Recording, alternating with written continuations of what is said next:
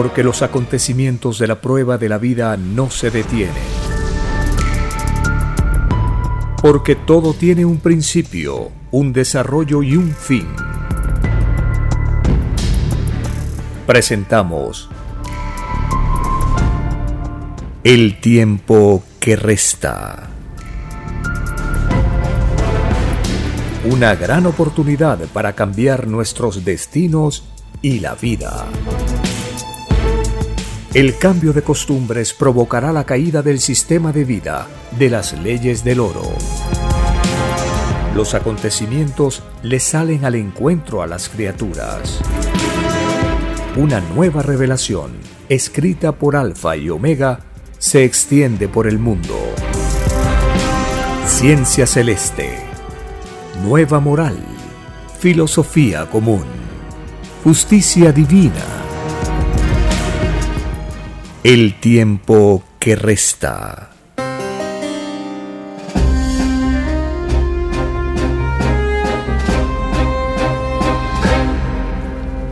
Agradeciendo al divino creador de todas las cosas, iniciamos un programa más para compartir las enseñanzas de las escrituras, saber cuál es la buena nueva de la revelación del Cordero de Dios y participar activamente en las leyes sociales que transforman la realidad de este planeta de pruebas. Bienvenidos un saludo a las familias con quienes compartimos estas informaciones. A los padres, las madres, los hijos, las hijas, hombres, mujeres, de las diversas naciones donde compartimos estas informaciones a través de una red de plataformas digitales como la red de podcast en Spotify, en Anchor, y otras plataformas más donde subimos los audios de estos programas cada semana y se pueden escuchar en diferido. También a través de la plataforma de radio digital Radio Garden, radio.garden. En este sitio de internet puede ubicar en el Perú, en Lima, Radio Cielo y continuar sintonizando el programa para de esta manera estar informado con los acontecimientos relevantes en la semana de esta quincena ya de diciembre de 2019. También por radiocielo.com.p, la página web de la emisora, por la frecuencia modulada en la ciudad de Lima, en la amplitud modulada en cobertura nacional desde Lima a Perú para compartir estos datos, estos fragmentos, estas citas del Evangelio y relacionarlo con los acontecimientos del presente. Se menciona el Oriente en las Sagradas Escrituras. Desde el principio, desde el libro del Génesis, ya hay una mención al Oriente esta zona del planeta Tierra que tiene una antigüedad, una espiritualidad, un trabajo, una civilización, una cultura lograda a través de miles de años de experiencia en la prueba de la vida. En el libro del Génesis capítulo 2, verso 8 está escrito, y plantó el Señor Dios un huerto hacia el oriente, en Edén, y puso allí al hombre que había formado. Esta es una primera mención del oriente en las Sagradas Escrituras. Y hay más, referidas también, por ejemplo, cuando el Hijo de Dios, Jesús de Nazaret, nace. En el libro de Mateo capítulo 2, verso 1 en adelante está escrito, después de nacer Jesús en Belén de Judea, en tiempos del rey Herodes, he aquí unos sabios del oriente llegaron a Jerusalén diciendo, ¿dónde está el rey de los judíos que ha nacido? Porque vimos su estrella en el oriente y hemos venido a adorarle. Libro de Mateo capítulo 2, verso 1. Tanto en el inicio del Antiguo Testamento como en el Nuevo Testamento se menciona al oriente. En la revelación del Cordero de Dios en los planos celestes que corresponden a la materialización del capítulo 5 del libro del Apocalipsis, está escrito, todo humilde será ensalzado y todo grande despreciado. La llamada guerra del Armagedón es guerra del conocimiento, la espiritualidad del oriente se impondrá sobre la espiritualidad de Occidente. Escrito fue Oriente contra Occidente. No habrá más guerra mundial, porque la doctrina del Cordero de Dios se extenderá por toda la tierra, espantando a los demonios que fabrican guerras. De verdad os digo, demonios de la guerra, que de vosotros no quedará nada. Escrito por el enviado Alfa y Omega. Tenemos entonces esta mención del Oriente, los sabios del Oriente que van a visitar al Hijo de Dios.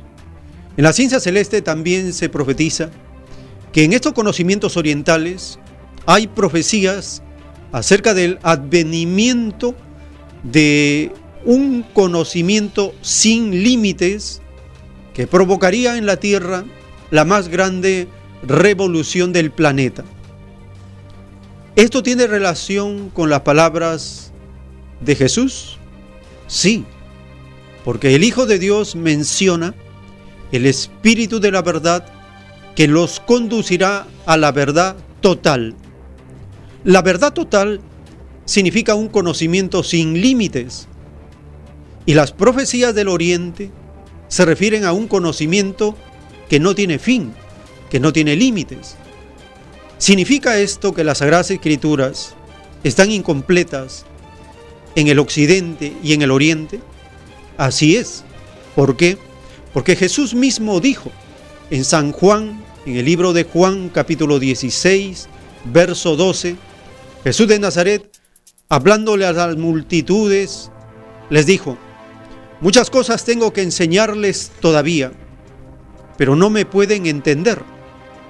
Pero cuando venga el Espíritu de la verdad, Él los conducirá a la verdad completa, a la verdad total. Esta profecía del Hijo de Dios se ha cumplido en este tiempo, porque el Divino Padre Eterno ha enviado la continuación de la Biblia, la continuación de las Sagradas Escrituras en los rollos del Cordero de Dios.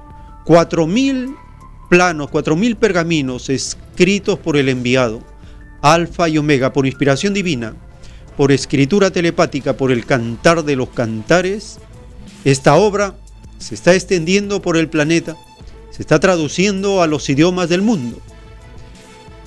La continuación de las escrituras marca el inicio del juicio de Dios para esta humanidad. Porque Jesús de Nazaret así lo había enseñado. Cuando venga el consolador, les explicará acerca del pecado, del juicio y la justicia. Es por eso que la doctrina del Cordero de Dios es la doctrina del juicio final, profetizada también en el capítulo 14, verso 6 del libro del Apocalipsis, cuando menciona la doctrina del juicio que se extendería a toda tribu, a toda raza, a toda nación. Estamos, por lo tanto, en medio de materializaciones de las profecías del Evangelio que se cumplen en este tiempo. Y por este motivo se dará una conferencia este miércoles 18. Miércoles 18 de diciembre en Lima, Perú, a partir de las 6 y 30 de la tarde, en el Girón Camaná 344 en el restaurante vegetariano Vegetalia, una conferencia acerca de los rollos del Cordero de Dios, la doctrina del Cordero de Dios, el cumplimiento de las profecías del Occidente y del Oriente, la materialización de la visión viviente de Juan en los rollos del Cordero de Dios. Lo que anuncia, lo que viene, el impacto de la expansión de la doctrina del Cordero de Dios en la naturaleza. Estos temas se explicarán en la conferencia de este miércoles 18 de diciembre de 2019 en Lima, Perú, a las 6 y 30 de la tarde, en el restaurante vegetariano Vegetalia de Girón Camaná, 344 del Cercado de Lima. Tenemos que tener los datos, la información acerca de este acontecimiento que será considerado un hito en la historia de la humanidad, tal como fue considerado el nacimiento del Hijo de Dios de Jesús de Nazaret y los sabios del Oriente vinieron a visitarlo. La antigüedad del Oriente ha permitido que la comunidad vaya adquiriendo la información revelada desde lo alto, desde el cielo, por medio de sabios, desde muy antiguo. La sabiduría milenaria del Oriente ha llegado a las generaciones a través de la explicación oral y práctica del conocimiento, del saber, de la sabiduría. Es por eso que la espiritualidad del Oriente se mantiene todavía muy por encima de la llamada espiritualidad del Occidente. El Oriente, a través de la recopilación de la sabiduría milenaria de los sabios de la antigüedad, realizada por Lao Tse, Confucio. Ellos recopilaron esa información y la escribieron para que quede como una evidencia del saber más antiguo que ellos. Igual pasa en el occidente. La revelación del Padre Eterno a través de Moisés, que escribe el Pentateuco, y en ello se profetiza el desarrollo, los eventos hasta nuestros días. Y luego, con el advenimiento de la continuación de las escrituras, porque entre el último libro del Antiguo Testamento y el primer libro del Nuevo Testamento hay 530 años de separación. Cuando uno coge las escrituras y ve junto el Antiguo y el Nuevo Testamento, tiene una primera impresión que inmediatamente se terminó el último libro del Antiguo Testamento, inmediatamente se continuó con el libro de Mateo que empieza el Nuevo Testamento. Y no es así. Hay 530 años de separación entre el fin del Antiguo Testamento y el inicio del Nuevo Testamento. ¿Quiere decir que las Sagradas Escrituras continúan? Así es. Cristo dijo, el cielo y la tierra pasarán, pero mis palabras no pasarán. Esto significa que la palabra viviente de Dios continúa, no tiene fin. El conocimiento de Dios no tiene fin. Y esto está en la última parte, en el último verso del libro de Juan, cuando dice que muchas cosas de lo que hizo Jesús no están escritos en estos libros, porque si llegaran a escribirse, no cabrían los libros de este mundo que podrían contener el conocimiento, la sabiduría de Dios a través de Jesús de Nazaret. Así está escrito en el Evangelio. Entonces ponerse límite en lo que se refiere a Dios no tiene sentido. Es no entender el mensaje de la continuación de la palabra viviente de Dios. Y muchos dicen, pero en Gálatas, en el primer capítulo de Gálatas, el apóstol Pablo hace una advertencia, que si cualquiera menciona un evangelio diferente sea anatema. Y entonces los religiosos, que no tienen profundidad para entender el mensaje de las escrituras, ellos no observan bien las palabras y los términos, los conceptos. Pablo dice, si alguien os presenta un evangelio diferente, sea anatema. Evangelio diferente. No está diciendo todo evangelio, toda escritura. Está diciendo solo los evangelios diferentes son anatema. ¿Qué evangelio diferente a la Biblia conocemos? Por ejemplo, el catecismo es un conocimiento, es una, hasta le pueden llamar una doctrina diferente a la Biblia, diferente al Evangelio. El catecismo es algo diferente al Evangelio, entonces tiene que ser anatema. Por ejemplo, la interpretación que hacen las sectas religiosas, protestantes, evangélicas, metodistas, presbiterianas, etc., la interpretación que ellos hacen es diferente al Evangelio. Esas interpretaciones tienen que ser anatema, porque son diferentes al Evangelio, son anticristianas. Porque Cristo enseña el comunismo, la Biblia enseña el comunismo, y todas esas interpretaciones de las sectas católicas, evangélicas, son anticomunistas. Lo que quiere decir son anticristianas, por lo tanto son anatemas. Y luego dicen, pero el último verso del Apocalipsis dice que si alguien añade o quita de lo escrito en este libro profético, todas las plagas descritas en este libro caigan sobre él. Pero ahí el Apocalipsis está diciendo claramente de este libro profético.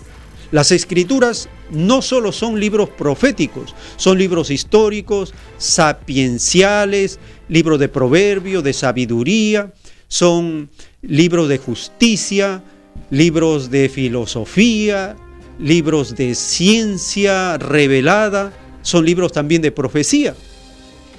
Además, el único que puede hacer la continuación de la Sagrada Escritura es Dios a través de Jesús, a través de Alfa y Omega.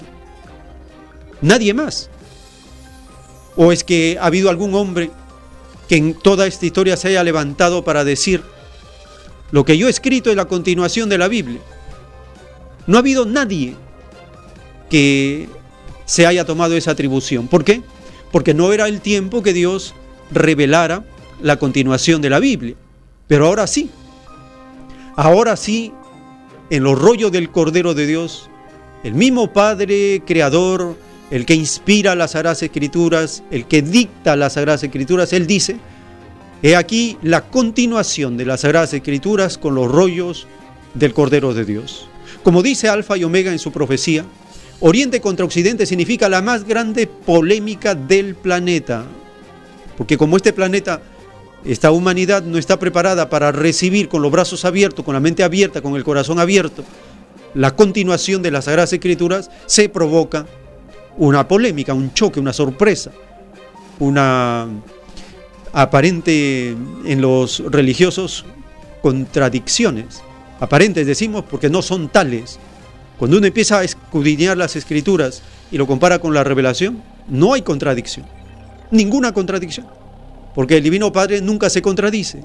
Él ha dictado las Sagradas Escrituras por telepatía, viendo el pasado, presente y futuro de la humanidad. Y no solo de la Tierra, sino del universo. Así de grandiosa es la ciencia celeste que nos revela lo que el ser humano recién, por primera vez, vamos a entender. Y en relación con este tema de la profecía del Oriente, y esta zona hemisférica del planeta.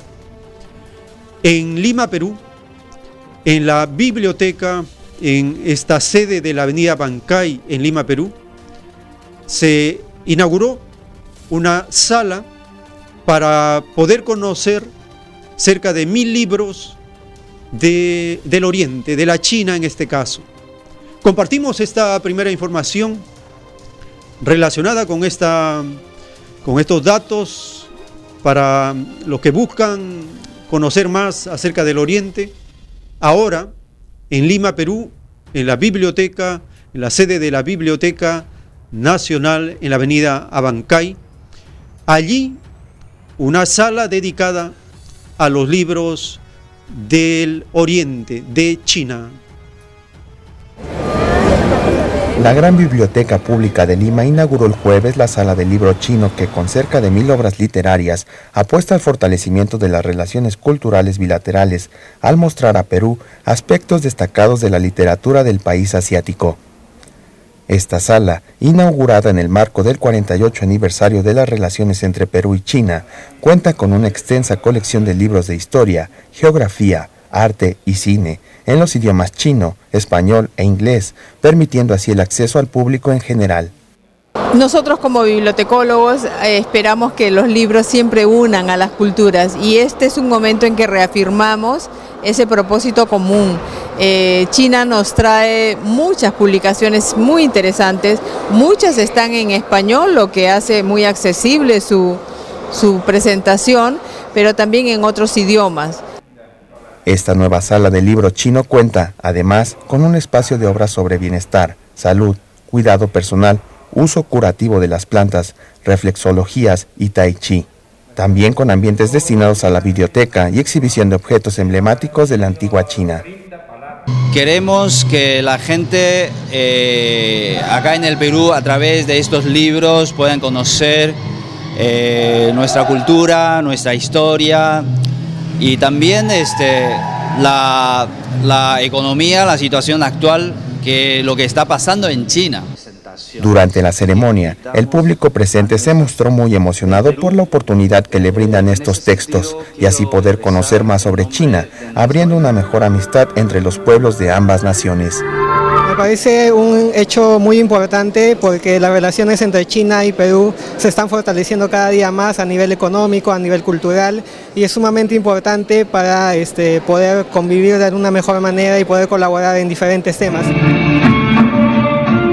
En contexto de la inauguración de este espacio, los visitantes disfrutaron durante varios minutos de coloridas y emocionantes presentaciones culturales, que incluyó al final la tradicional danza del dragón chino. Con información de la oficina en Lima, Perú, Noticias Xinhua.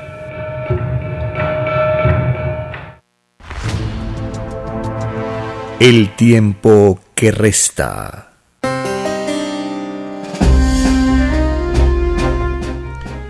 En el libro de Segunda de Timoteo, capítulo 3, verso 16, está escrito, Toda escritura es inspirada inspirada por Dios y útil para enseñar, para redarguir, para corregir, para instruir en justicia.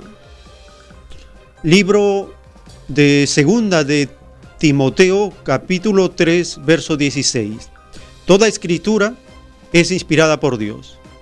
En la palabra, en el término toda escritura, está incluido la doctrina del Cordero de Dios, los rollos del Cordero de Dios, la ciencia celeste, la escritura telepática, el gran consolador prometido, la verdad que llegaría por sorpresa como un ladrón en la noche, el rollo y el cordero. En el capítulo 5 del libro del Apocalipsis se refiere a una revelación sin límites que sería abierto en el tiempo del juicio final, del juicio para esta humanidad. ¿Se ha cumplido esa profecía? Sí. Los rollos del Cordero de Dios representan la materialización de esa visión de Juan. Cuando nosotros le preguntamos a los religiosos que nos expliquen a qué se refiere esa profecía, no saben qué explicar. Ellos están esperando qué será. Pero si está a la vista ahora, está materializado en una escritura inmensa, colosal, que explica el origen de las cosas, explica todas las cosas. Entonces recordemos lo que está escrito en Segunda de Timoteo, capítulo 3, verso 16. Toda escritura es inspirada por Dios. Toda escritura.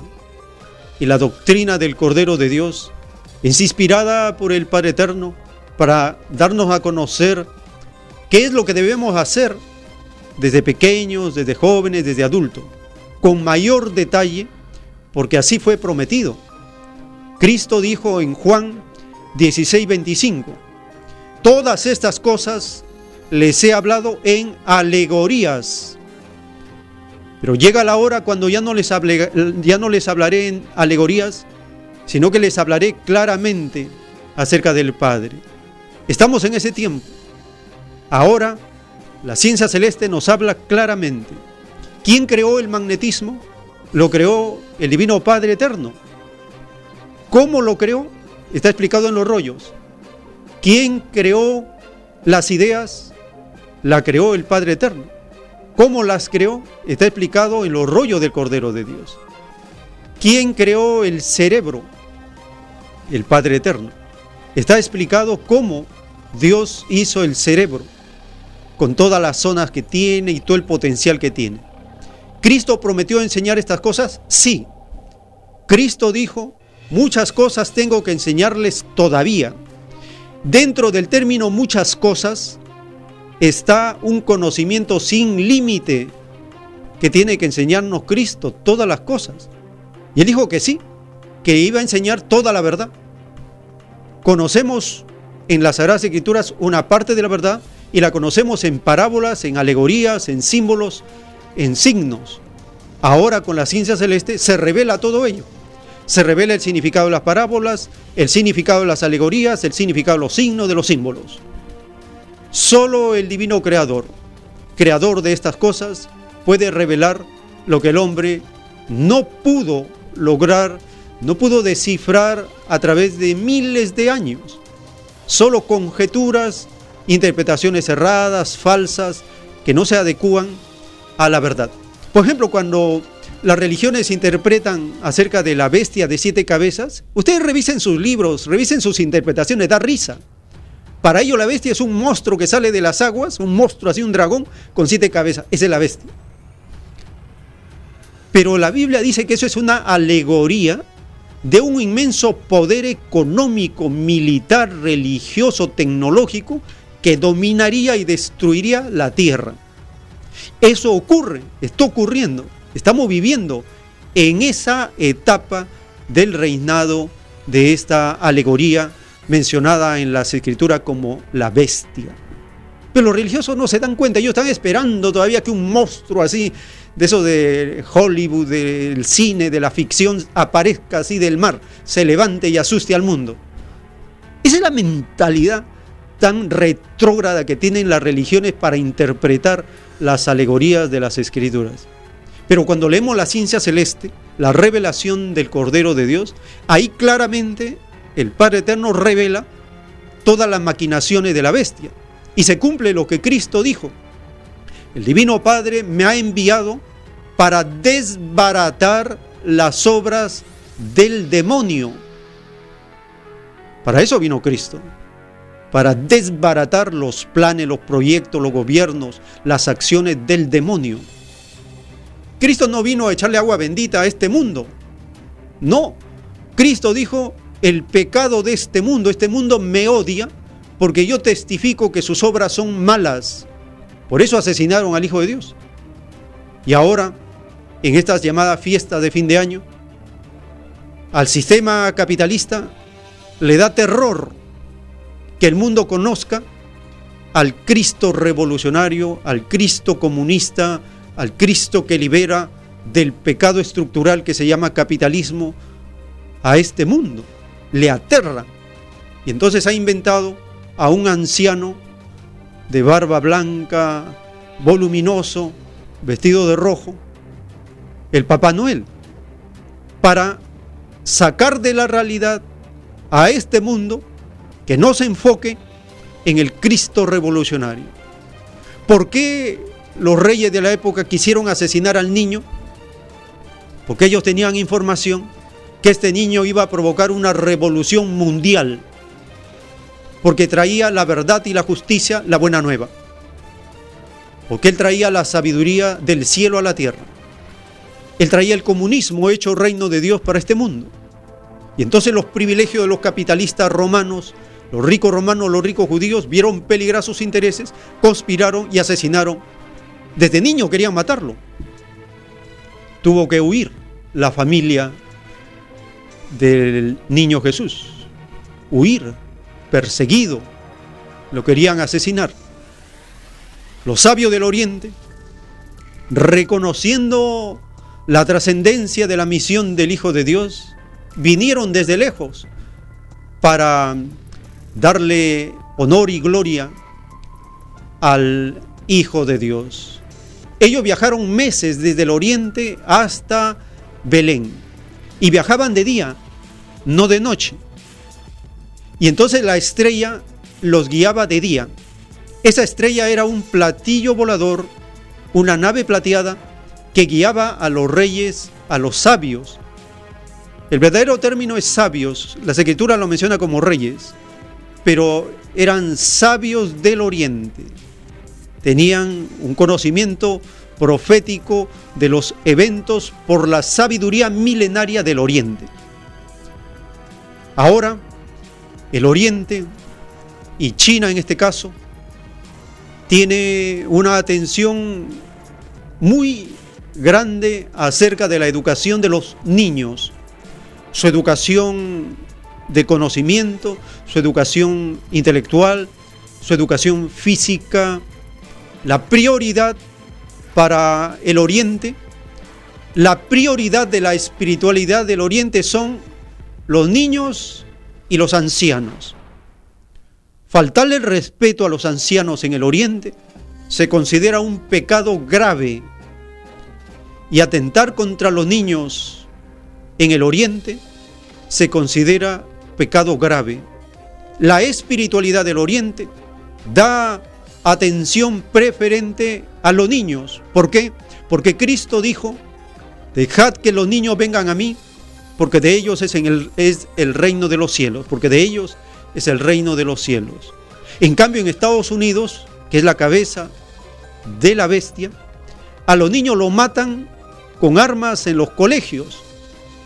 Esta noticia de que a los niños los matan con armas en las escuelas se debe a la descomposición moral de esa nación que está condenada en las escrituras a ser medida con la misma vara que ha medido a los demás.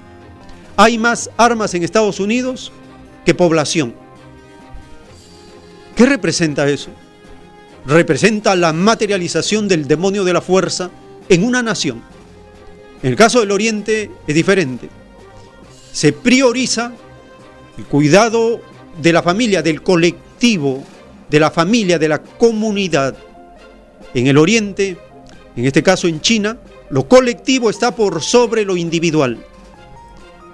En cambio, el Occidente degenerado ha levantado al individuo por sobre toda la comunidad. Y el resultado es lo que vivimos, una sociedad de violencia extrema, de egoísmo sin límite, de vicios, de corrupción, de abuso, de atropello, de injusticia. Ese es el occidente, decadente. El oriente es ascendente. En la siguiente información compartimos cómo las editoriales en China en los últimos 10 años han ido avanzando en dar a los niños lo mejor de su conocimiento en virtudes, en moral, en ética, en valores, en principios, porque es política de Estado enseñar la moral socialista en la nación, civilización que se llama China. ¿Acaso es política de Estado en el Occidente que se priorice la moral por sobre otras cosas? No. En Occidente se prioriza el dinero, el afán de ganancia, la riqueza. Eso es lo primordial. En el Occidente es diferente. Conoceremos esta información referida a las editoriales y al incremento y perfeccionamiento de los libros para los niños. Para muchos padres en China, los libros con ilustraciones son una lectura obligada para los más pequeños. De importar estos libros de países occidentales, China ha pasado a una mayor producción doméstica. Las editoriales y autores chinos han explorado opciones y mejorado durante los últimos años. Visitemos una de las librerías más famosas de Beijing de libros de este tipo. Si eres un amante de los libros con ilustraciones, no puedes pasar por alto la visita a la tienda de Poplar Kid Republic en Beijing. Lleva haciendo las delicias de los pequeños lectores más de 14 años y ha sido testigo de primera mano del notable desarrollo de la industria en los últimos años.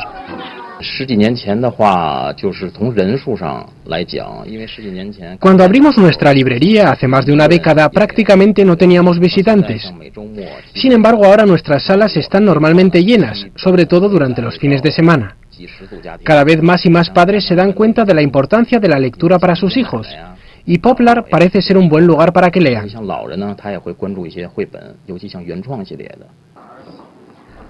No es simplemente una librería. Poplar también es una editorial. Su primera motivación para publicar sus propios libros con ilustraciones surgió tras la visita de un miembro del equipo a una feria de libros internacional. Importar algunos de aquellos libros fue el primer paso.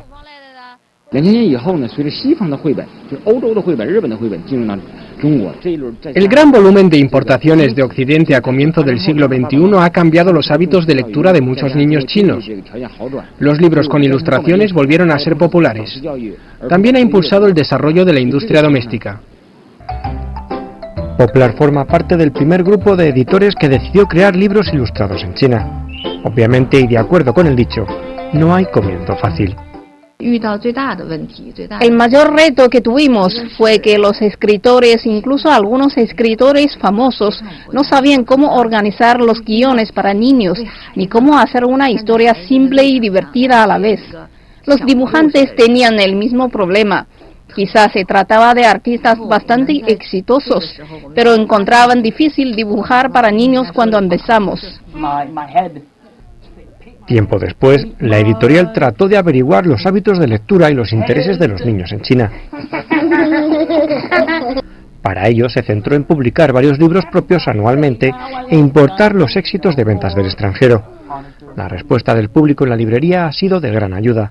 Además, los libros originales de China han ganado popularidad en los últimos años. Los miembros del equipo de la librería afirman que normalmente ven caras de sorpresa en los lectores más pequeños cuando pasan de página las antiguas leyendas o los nuevos cuentos, una historia cálida o triste o cualquier otra historia suelen atraer más a los niños mientras estén bien organizadas. Intentar contar historias de una manera creativa es algo que aún continúan realizando los creadores de libros ilustrados y ahora lo están haciendo incluso mejor. CGTN en español. El tiempo que resta.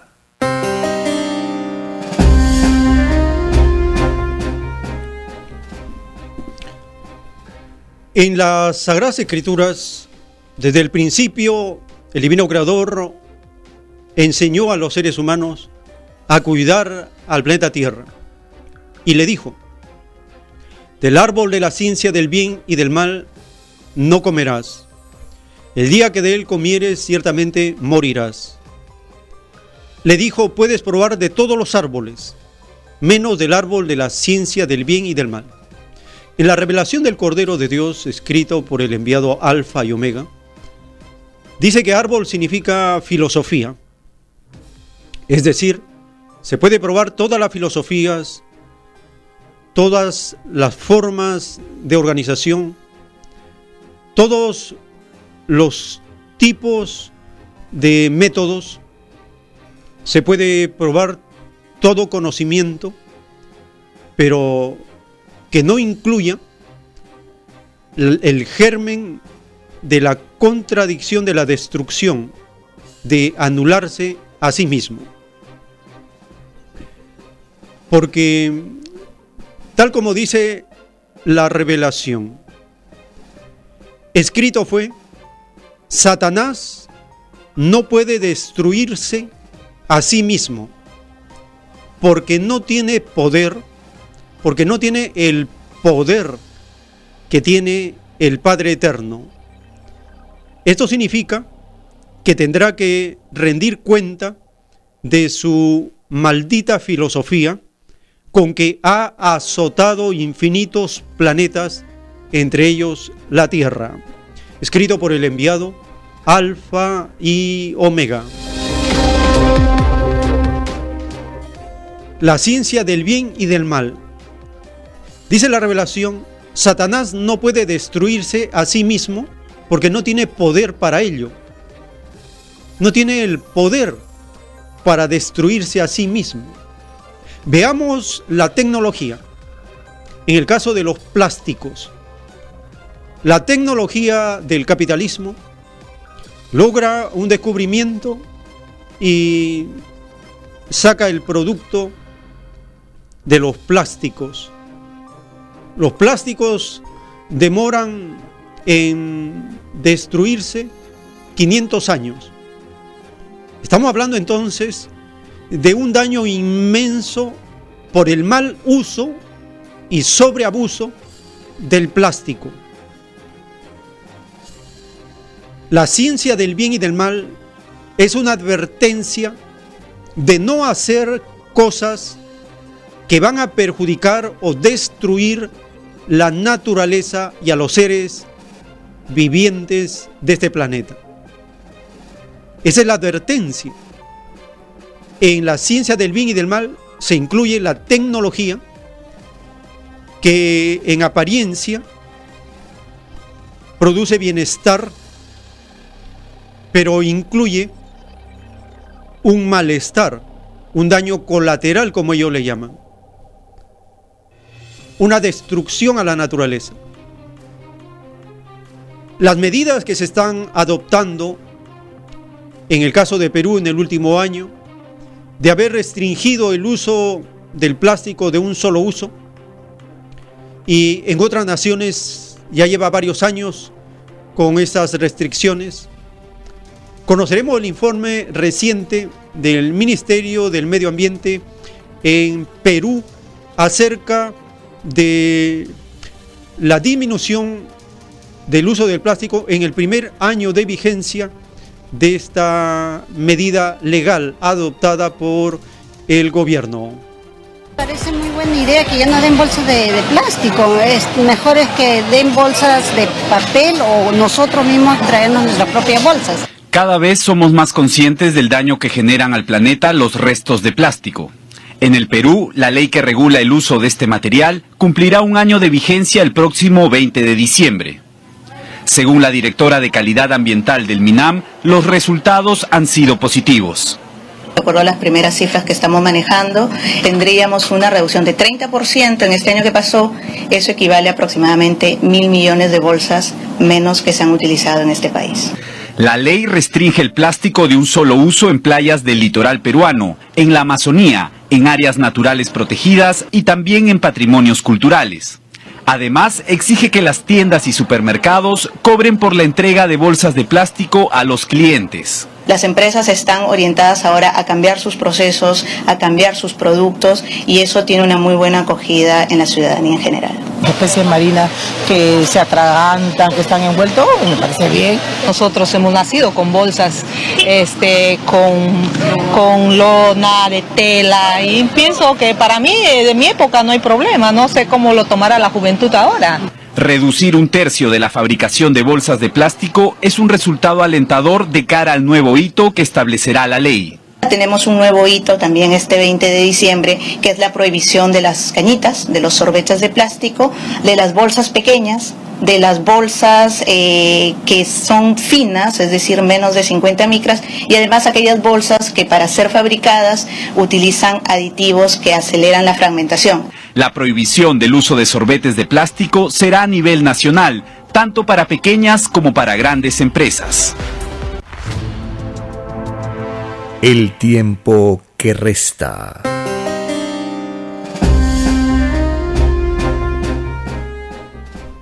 En el libro del Génesis capítulo 8, verso 21, está escrito, Y percibió el Padre Jehová olor grato.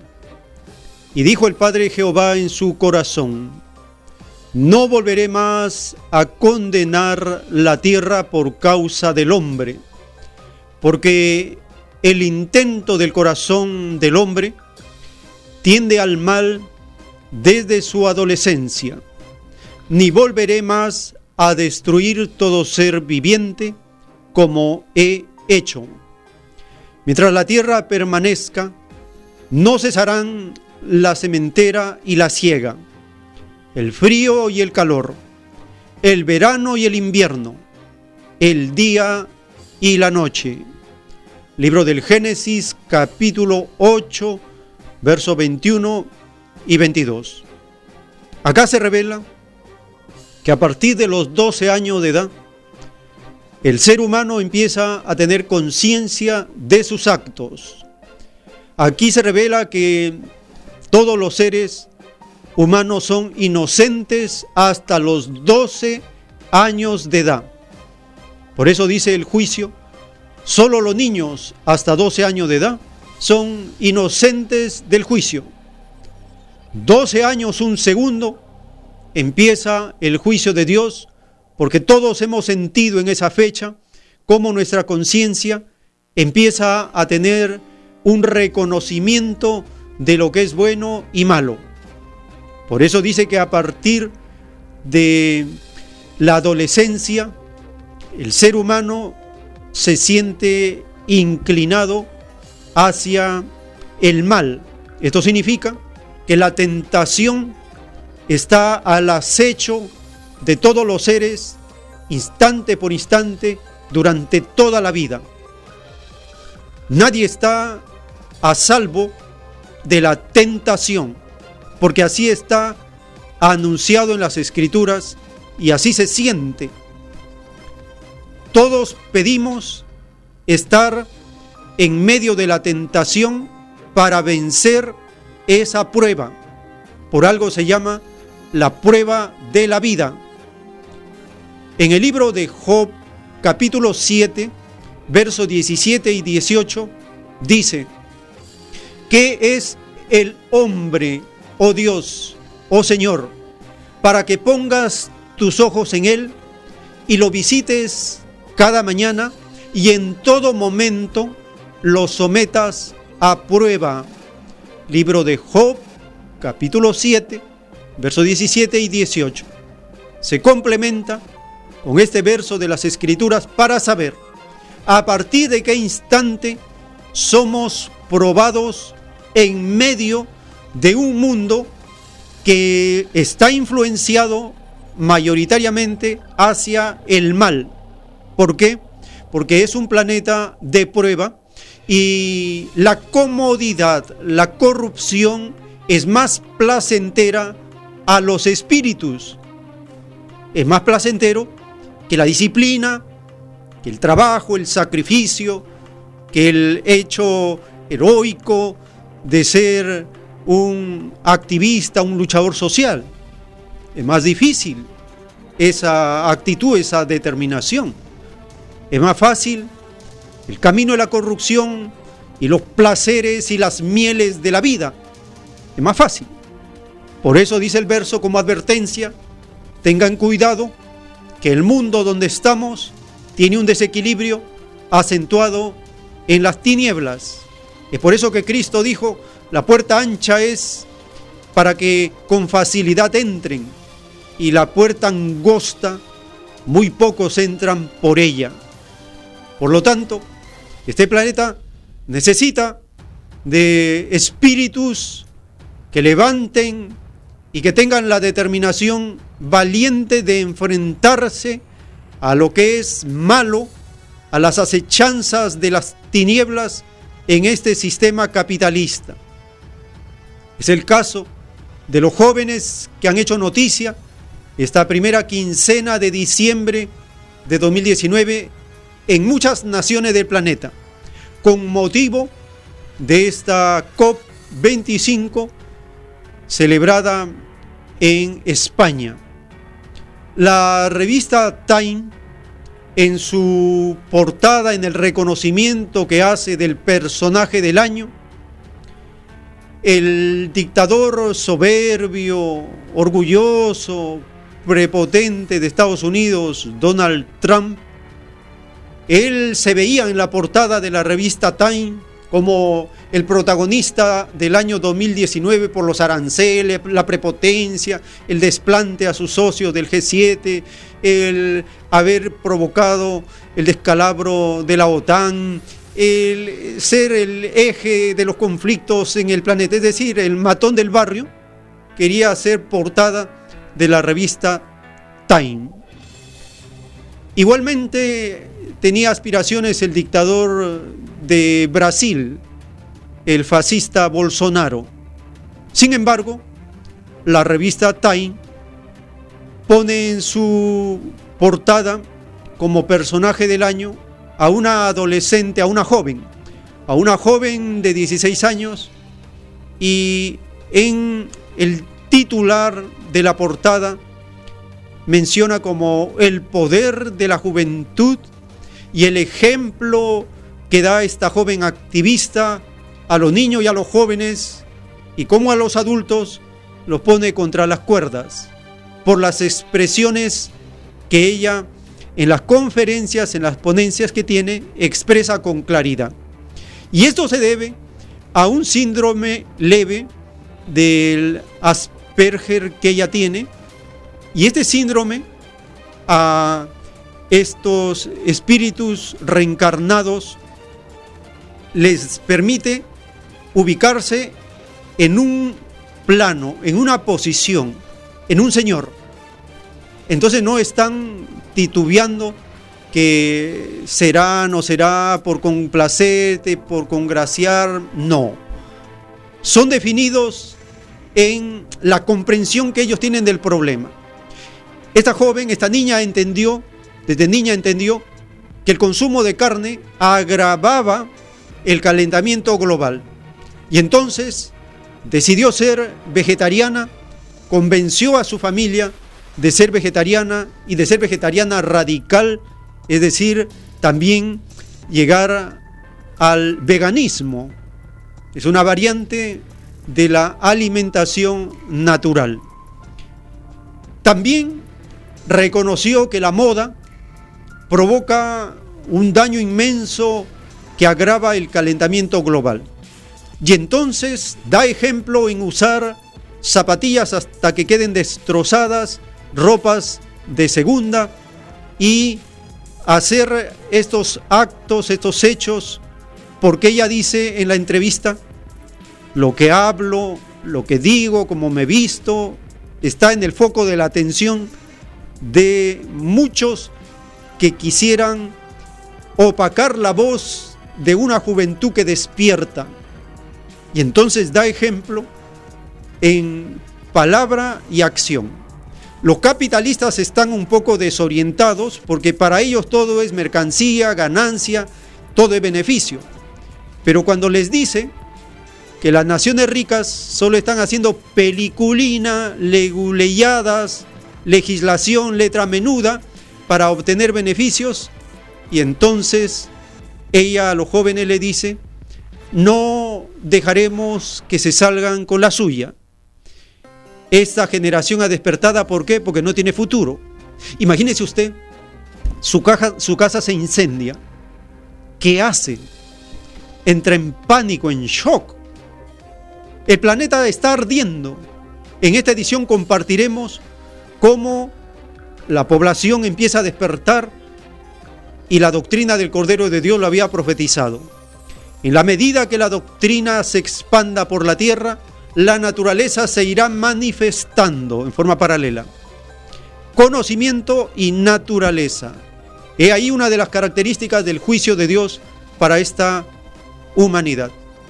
Entonces el dictador de Estados Unidos y sus secuaz, el dictador de Brasil, han atacado a esta joven porque le han dado el reconocimiento de personaje del año y también porque denunció el asesinato de dos líderes indígenas en el Amazonas. Compartimos esta información dada recientemente. Relájate, Greta, relájate. Ese fue el mensaje de Donald Trump a la activista sueca Greta Thunberg, elegida personalidad del año por la revista Time. En un tuit el presidente estadounidense reaccionó con ironía a la elección de la revista.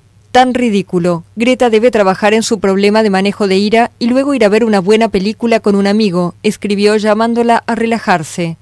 Rápidamente la adolescente ironizó a su vez sobre la declaración del mandatario, actualizando su biografía en su cuenta de Twitter. Un adolescente trabajando en su problema de manejo de ira, actualmente relajándose y mirando una buena película con un amigo. Thunberg, de 16 años, saltó a la fama tras lanzar el año pasado en solitario la llamada Huelga Escolar por el Clima o Viernes por el Futuro, una protesta contra el calentamiento global que se convirtió en un movimiento mundial. A lo largo del año, la adolescente fue invitada a hablar en varias tribunas internacionales, donde ha increpado a los líderes mundiales por su inacción.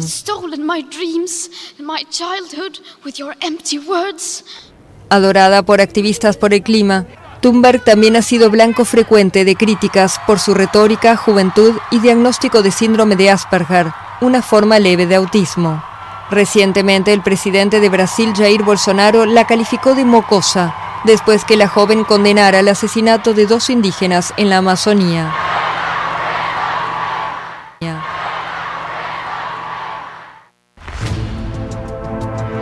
El tiempo que resta.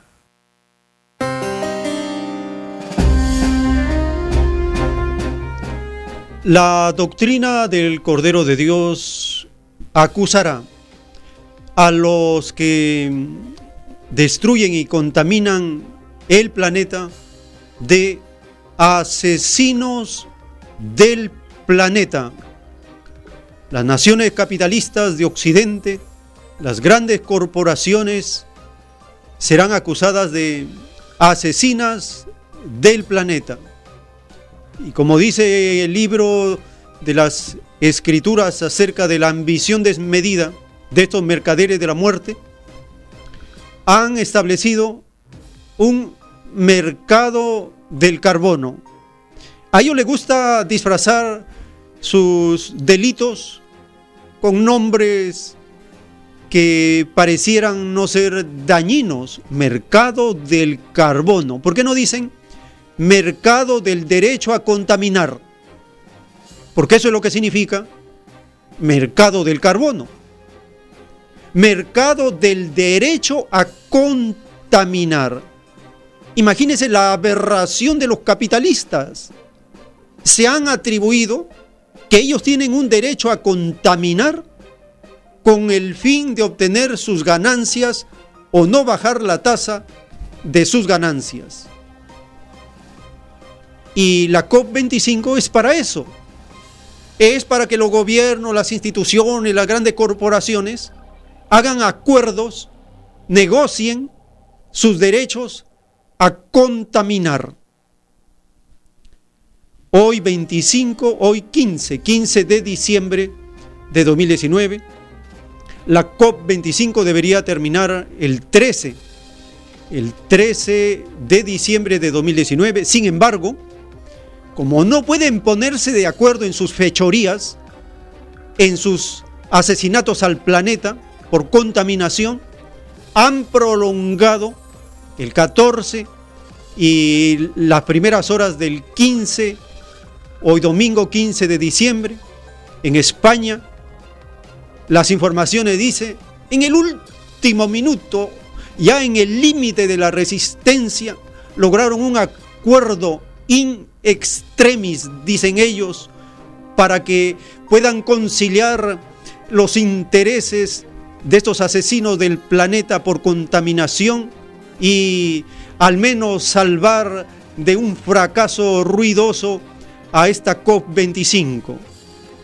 Compartimos la siguiente información de la aberración capitalista que significa atribuirse derechos de contaminar la tierra. La COP25 salva la cara en extremis. Tras unas maratonianas negociaciones y dos días después de la fecha inicialmente prevista, los participantes en la cumbre del clima celebrada en Madrid han cerrado un documento que aumenta el compromiso de los estados en la reducción de emisiones de CO2 a partir de 2020. Su objetivo es el establecido en el Acuerdo de París hace cuatro años, evitar que la temperatura global suba más de un grado y medio antes de finales de siglo. Frustrada por las muchas piedras que encontró en el camino, la presidenta de la cumbre, la chilena Carolina Schmidt, pasó anoche el testigo de la mediación a la ministra española de Transición Ecológica, Teresa Rivera. Su labor ha ayudado a fraguar de madrugada un documento que ha sido sometido a votación a primeras horas de la mañana. Sin embargo, Brasil amenazó con echar por los suelos dos semanas de negociaciones poniendo pegas de último minuto. Su representante se negaba a reconocer el papel de los océanos y la tierra en el calentamiento global.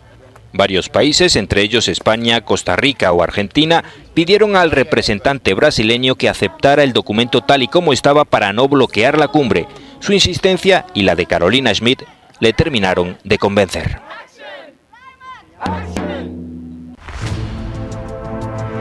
El tiempo que resta.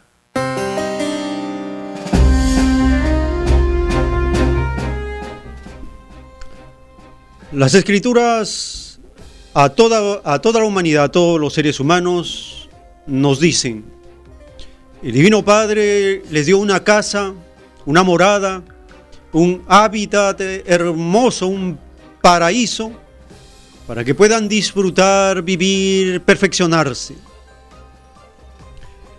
Dice las escrituras que los seres humanos no somos dueños del planeta, no nos pertenece no lo hemos creado, no es nuestra propiedad. Somos sencillamente pasajeros. Estamos de pasada en este planeta, uno de los infinitos planetas que Dios ha creado, que sirven como moradas, como escuelas en el universo para aprender. Las escrituras son guía para evitar estos desastres planetarios. Tantas civilizaciones en el pasado han caído en lo mismo volveremos a repetir, estamos repitiendo el mismo error de las civilizaciones pasadas que por violar los mandatos de Dios fueron sacados de la tierra. Dice la revelación que correremos el mismo destino. Y las comunidades originarias, las comunidades del Amazonas, de los Andes, de las comunidades del África, del Asia, en todas partes, son las que están resistiendo y son las más olvidadas en estas grandes cumbres de los asesinos del planeta por contaminación. Compartimos esta nota acerca del olvido que se hace de las comunidades originarias. Los pueblos indígenas siguen siendo los grandes olvidados en los acuerdos del cambio climático. Aunque tanto la COP25 como la Contracumbre del Clima, celebradas en Madrid, han invitado a representantes de estas comunidades, estos consideran que su papel sigue siendo marginal y que su lucha por ser reconocidos rema en la misma dirección a la lucha que debe librarse contra el calentamiento global. Nosotros vamos a ser uno de los primeros en recibir el impacto por el tema del aumento del, del mar, por el derretimiento de los hielos. La sensación, sin embargo, es que en la contracumbre tienen más facilidad para expresar y compartir opiniones. Como más, como más en familia, acá. Allá es como, es como todo así pauteado, se puede decir. Con todos los grupos indígenas tendrán representación este año en la COP25 en el sector azul, administrado por las Naciones Unidas. La minga indígena vamos a ser el, único que vamos a tener un espacio en el sector azul. Entonces hay un poquito más de esperanza. A ambas cumbres asistieron representantes de comunidades indígenas del Amazonas, especialmente afectadas por el cambio climático y las políticas intrusivas de algunos gobiernos regionales. La mayor diferencia, es que en la COP oficial no se dice la verdad. Es tan solo un espacio de negociaciones sobre la naturaleza, a través del carbono, del agua, del petróleo, prácticamente no es más que un espacio de negociación entre los gobiernos y las empresas. Con las empresas. Todos coinciden en que es en la contracumbre donde hay más espacio para el diálogo. En este espacio alternativo es donde se hace un intercambio de las distintas realidades. seres humanos no, no, no concientizamos eso, estamos perdidos. El tiempo que resta.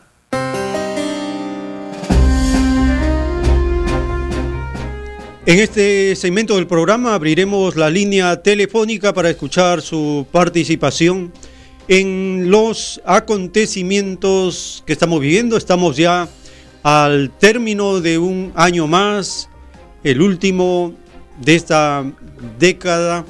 y pronto empieza el año 2020, 2020. Estamos ya en este tiempo para ir eh, analizando, evaluando, sacando lección del impacto del año 2019. Quedará en los registros como un año donde el planeta ardió física, social y también fue despertando las conciencias en muchas poblaciones del planeta.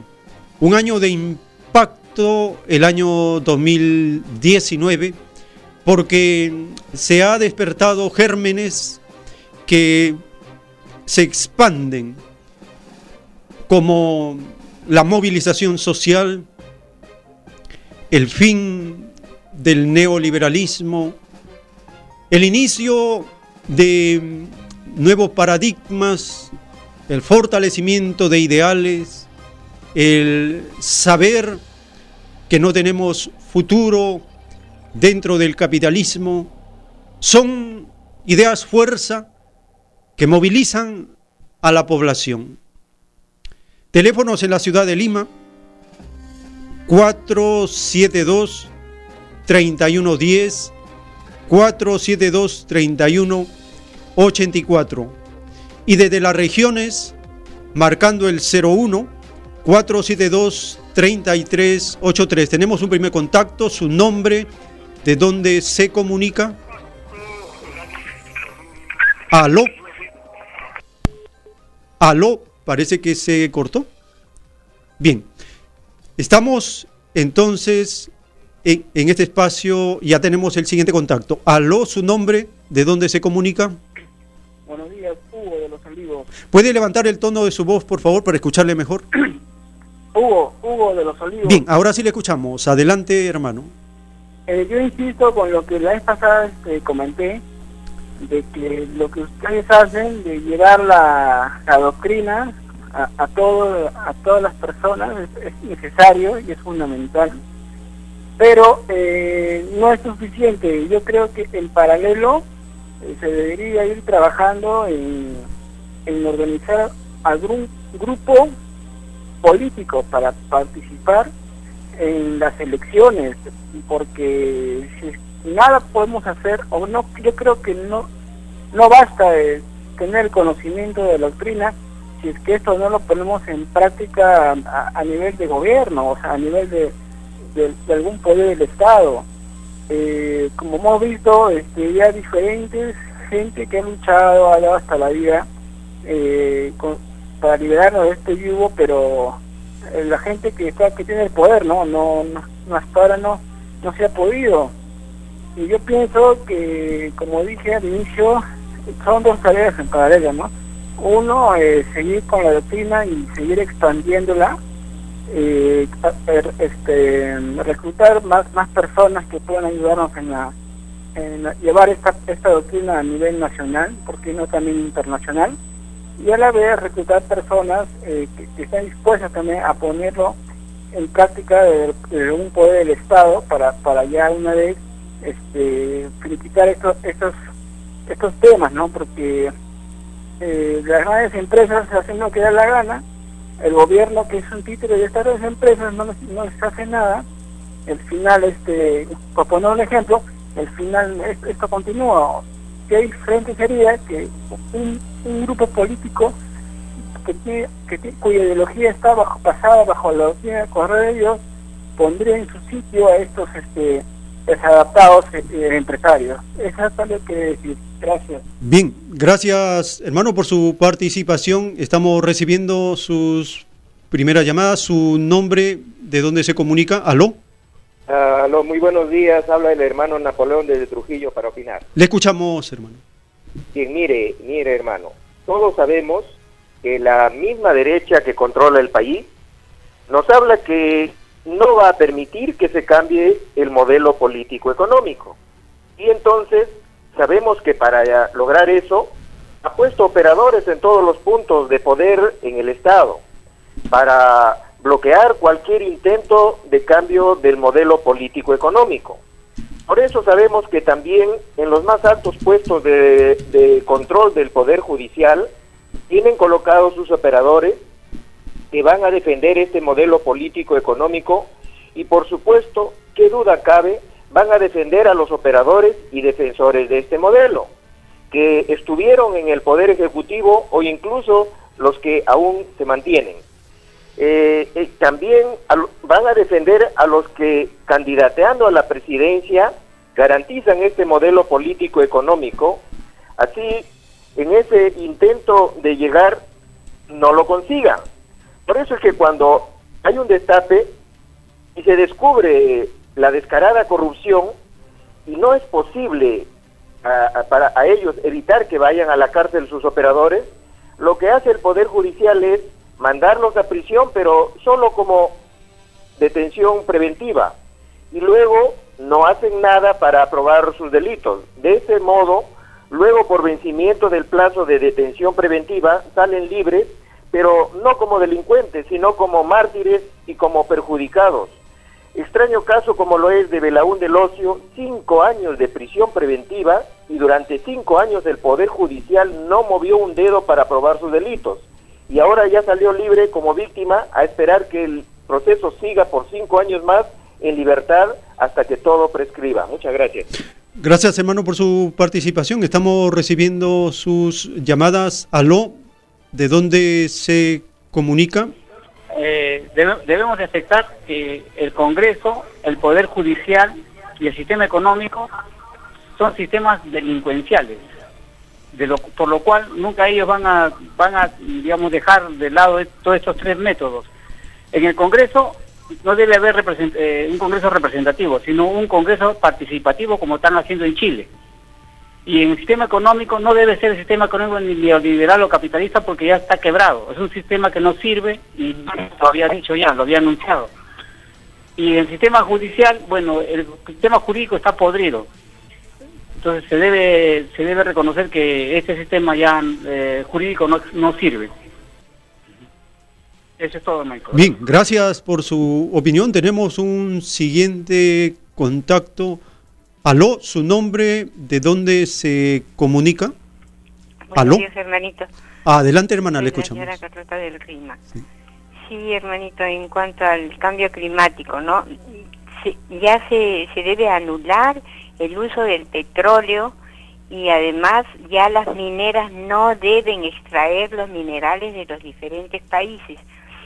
Ya esa actividad minera también se debe eliminar Ningún país del mundo debería exportar sus minerales a estos países ricos que hacen mal uso de estos minerales porque los transforman en armas, en armas de todo calibre, ¿no? Material bélico como bombas atómicas, mm, tanques, fusiles, etcétera.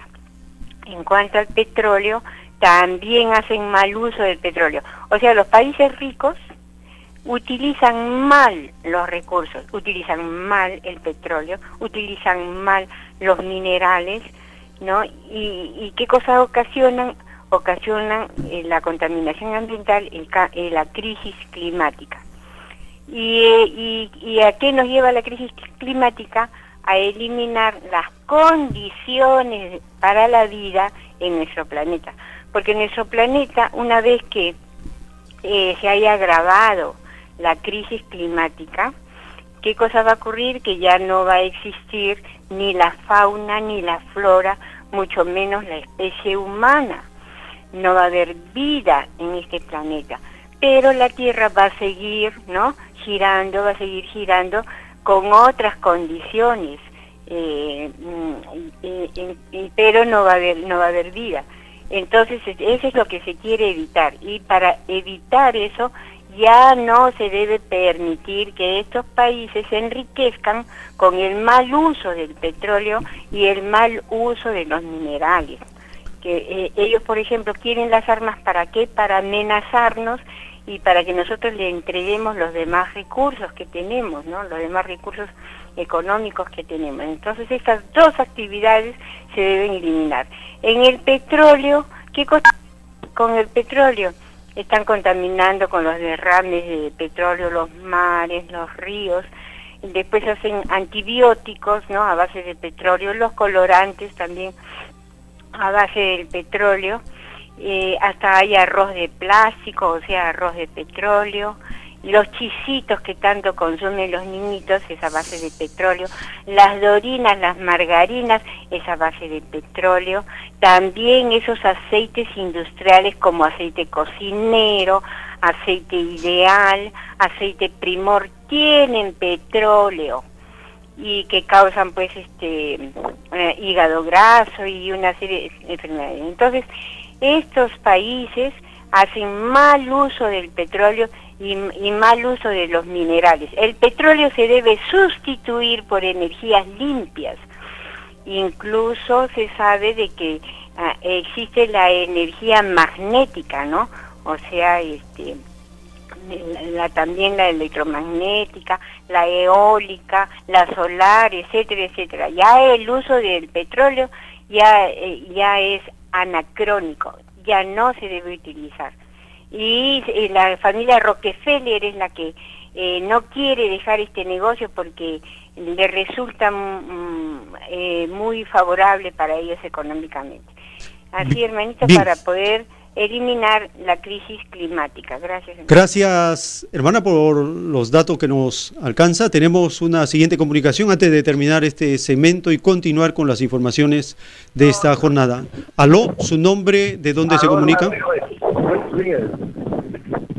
¿Aló? ¿Aló? Sí, hermano, este, eh, mire, ahí en segunda de Pedro 1.20 dice, porque ninguna profecía es de interpretación privada, porque los santos hombres de Dios hablaron siendo inspirados por el Espíritu Santo. Quisiera, por favor, que me explique al detalle qué es lo que significa este versículo. Gracias, Dios. Muchas gracias. Eso significa, hermano, que la interpretación tiene que ser de la comunidad, de lo que vive, no de lo privado. El que interpreta privadamente lo interpreta mal, porque lo está interpretando para privar a los demás del acceso de la información. Entonces la profecía tiene que interpretarse en el sentido de la comunidad, del colectivo, de la humanidad. Solo así la profecía es viviente. Si uno lo interpreta privadamente, su interpretación es errónea, es falsa. Y usted revise todas las interpretaciones de las religiones, ninguna encaja con la realidad. Ninguna se puede verificar en el presente que se vive. ¿Por qué? Porque son interpretaciones erróneas que no van de acuerdo a la alegoría de las escrituras para descifrarlo en el presente que se vive. Entonces el sentido de la interpretación es colectiva de la comunidad en beneficio de la humanidad, no en el término de la interpretación privada, individual, particular, etcétera. Tenemos la última comunicación de este segmento. Aló. Aló. Buenos días. Habla la hermana Irma. Ah, adelante, hermana. Le escuchamos. Hermano, hay que diferenciar dos aspectos. Eh, nosotros, primero voy a, voy a felicitar a, a la hermana combativa, luchadora, a la hermana especial, reencarnada de algún profeta muy grande, debe ser esta, esta hermanita. Em, Greta. La hermana, eh, ay, perdóneme, la sueca. Se refiere a Greta, a la joven Greta. Greta, Greta, Greta. Mire, atreverse, atreverse a, desafiar al demonio mismo, al demonio viviente es algo muy grande y lo ha logrado, lo, ha doblegado porque es la hilaridad del planeta este presidente norteamericano. Hermano, por otro lado, usted ha mencionado algo muy interesante, el, el colectivo, las asambleas, la totalidad de la opinión de los pueblos es quien tiene la palabra. No podemos ir eh, cortando las ramas del árbol poco a poco el aspecto político, el aspecto económico, un congresista lograr, eh, como dice, estar mendigando pequeños espacios eh, en, el, en los gobiernos o en los desgobiernos de los países o de las naciones. Nosotros tenemos que pensar en forma general, en el colectivo, en las asambleas. Sigan haciendo lo que están haciendo, cambiando la conciencia de la gente. Eh, ahí está la clave. No en ganarnos pequeños espacios, pequeños tiempos, pequeños lugares, sino en el todo por el todo, avanzar en el tema, tema doctrinario, en el tema de la toma de conciencia, en el cambio de costumbres, en, una forma unánime, general eh, y, participacionista, eh, bien por el evento del día miércoles, bien por los pasos que se vienen dando, bien por la movilización internacional hacia la toma de, nuestros derechos, de nuestros lugares, de salvar nuestro planeta, de, ponernos en el lugar que realmente nos corresponde, luchar contra el machismo, contra la violencia de todo tipo, venga de donde venga. Hermano, es, ese es el camino. Tomemos el camino ancho y áspero, no el camino de bajada, el camino fácil, el, camino de, lograr pequeñeces, de, eh, pequeños triunfos, por ahí no va la cosa, hermano. Esa es mi opinión. Muchas gracias, disculpe si estoy equivocada. Está eh, bien, hermana, que nos, nos refuerce el sentido de lo colectivo, la asamblea manda, el pensar en el beneficio de la humanidad frente al individualismo, frente a lo privado, frente a los intereses de un pequeño grupo. Lo colectivo, las asambleas, la asamblea manda, ahí el poder se ejerce, porque es mandato de Dios para este planeta. El día miércoles 18 de diciembre de 2019 en Lima, Perú, conferencia acerca de la doctrina del Cordero de Dios, la doctrina que está empezando a extenderse por el planeta, provocando una revolución en el conocimiento, poniendo las cosas en su justo lugar, restableciendo los términos, las virtudes, dando a conocer cuál fue la promesa de cada uno frente al Divino Padre, en qué consiste la prueba de la vida, cómo debemos participar en esta etapa final del juicio intelectual para esta generación. Domingo, eh, miércoles 18 de diciembre de 2019 a, a las 6 y 30 de la tarde en el Girón Camaná 344 del Cercado de Lima en Lima, Perú. El ingreso es libre para esta conferencia y Ahí se comparten los datos, las informaciones para ir fortaleciendo nuestra formación doctrinal, filosófica, política, económica, moral, espiritual, es decir, la doctrina del Cordero de Dios forma a los seres en su forma integral. No deja fuera ningún campo del saber porque somos una totalidad que participamos dentro de un planeta, dentro de un universo. Es decir, el individuo solo no existe. Todos tenemos un ombligo y entonces ya tenemos relación con una madre, con un padre y se forma la familia. El padre, la madre, el hijo, la hija. La familia como la base de la comunidad es la ley de la naturaleza. Se observa en los llamados animalitos, se observa en los humanos, se observa en las jerarquías del cosmos. Lo de arriba es igual a lo de abajo. La revelación del Cordero de Dios profetiza el despertar de esta humanidad.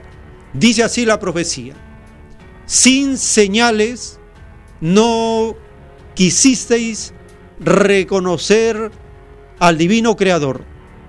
Ahora lo reconoceréis con señales, porque en medio de temblores, terremotos, maremotos, lluvias de fuego, salidas de las aguas de los mares, entonces reconoceréis el poder viviente de Dios que se expresa a través de la naturaleza.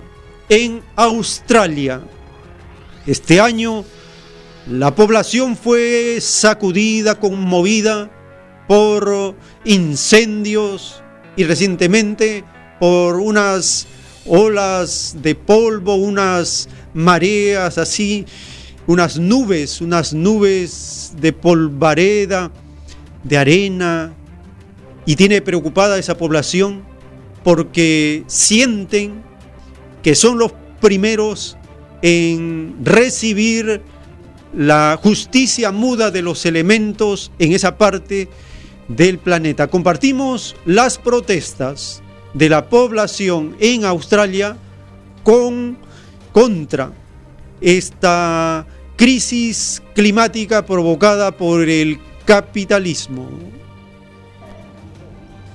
Domingo en defensa de nuestro planeta. En Australia, decenas de activistas de Rebellion Change se han manifestado en la icónica Opera House de Sydney. El país ocupa casi todo el territorio de Oceanía, que es después de la Antártida el continente más seco del mundo, lo que hace a sus ciudadanos particularmente vulnerables ante el cambio climático y las consecuencias extremas que se puedan producir. Todos deberíamos salir fuera todos los días porque hay realmente un estado de emergencia y estoy muy preocupada por el futuro de todos nosotros y de todos los que tenemos hijos. Les estamos dejando este terrible, terrible, terrible mundo. No tenemos elección, quiero decir, se ha visto el aire en las últimas semanas. Hay unas condiciones para que haya incendios sin precedentes. Y no solo Australia, es Indonesia, la Amazonia, también está sucediendo en el Ártico. La Tierra está en llamas. Si no nos levantamos ahora, vamos a perderla. A principios de semana, zonas emblemáticas de Sydney se vieron envueltas en una humareda. La causa eran unas condiciones que avivaban los incendios forestales de todo el estado de Nueva Gales del Sur. La neblina en algunas zonas multiplicaba por 11 el nivel considerado como peligroso. El tiempo que resta.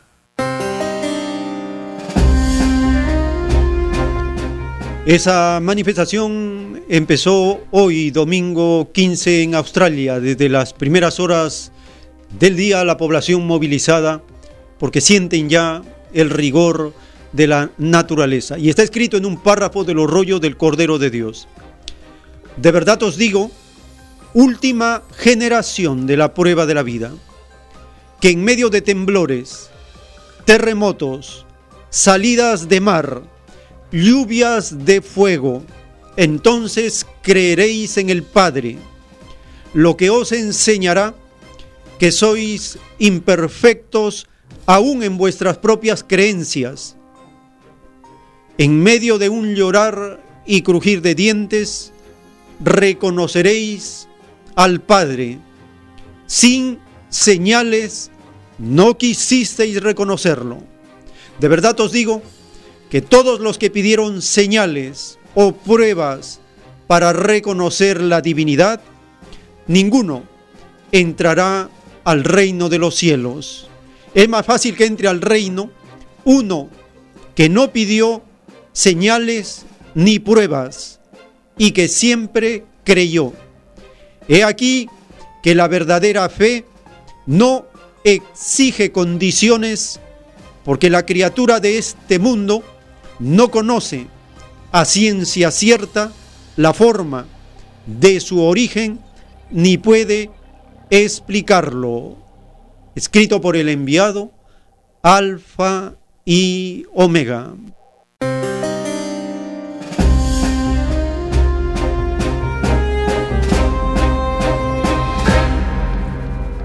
Dice el Divino Padre, última generación de la prueba de la vida. Eso somos las criaturas reencarnadas en este tiempo, la última generación de la prueba de la vida.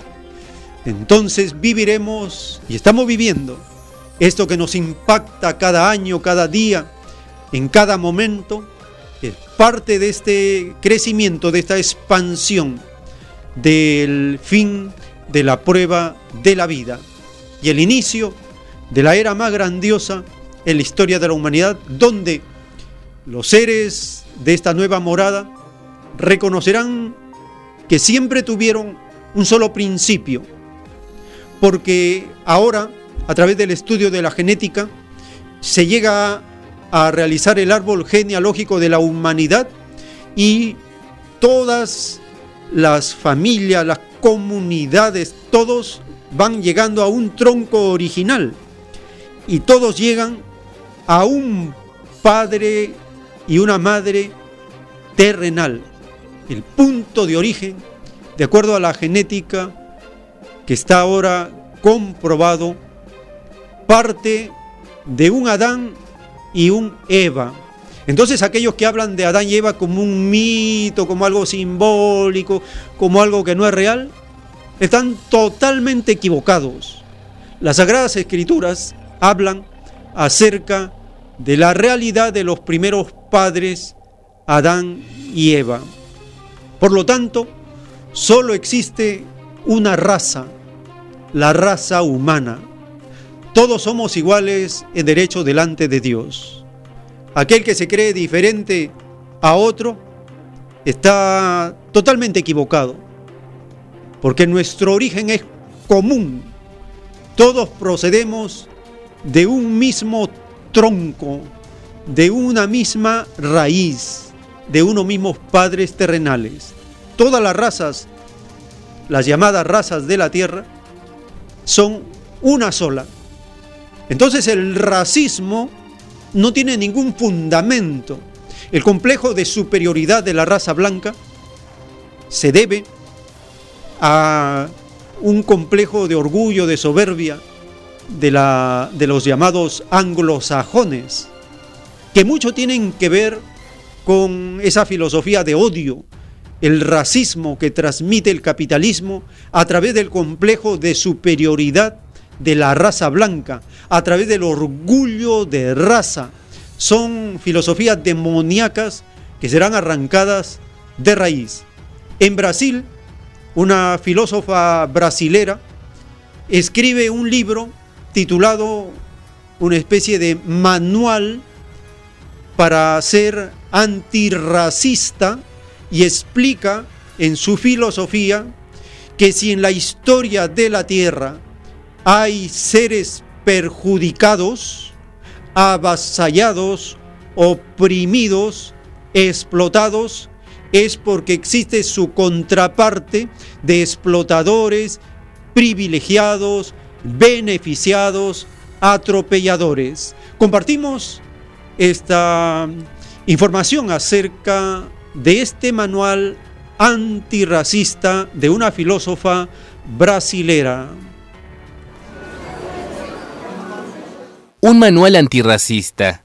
La escritora brasileña Yamila Ribeiro busca llevar al gran público con lenguaje didáctico una discusión intelectual que normalmente no sale de los círculos académicos y militantes.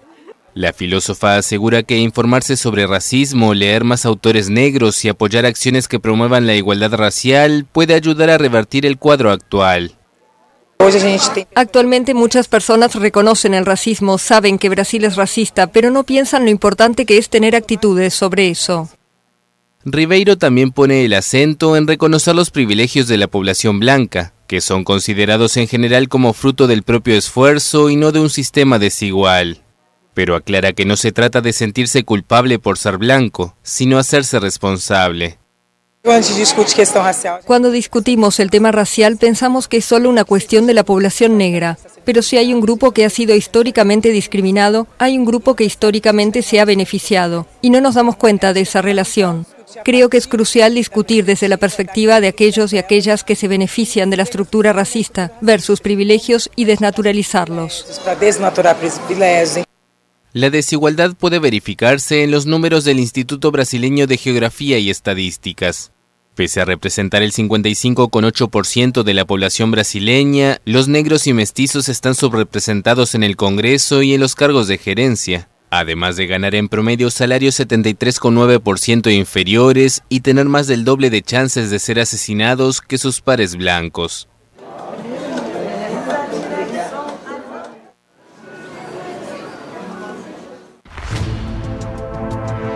El tiempo que resta.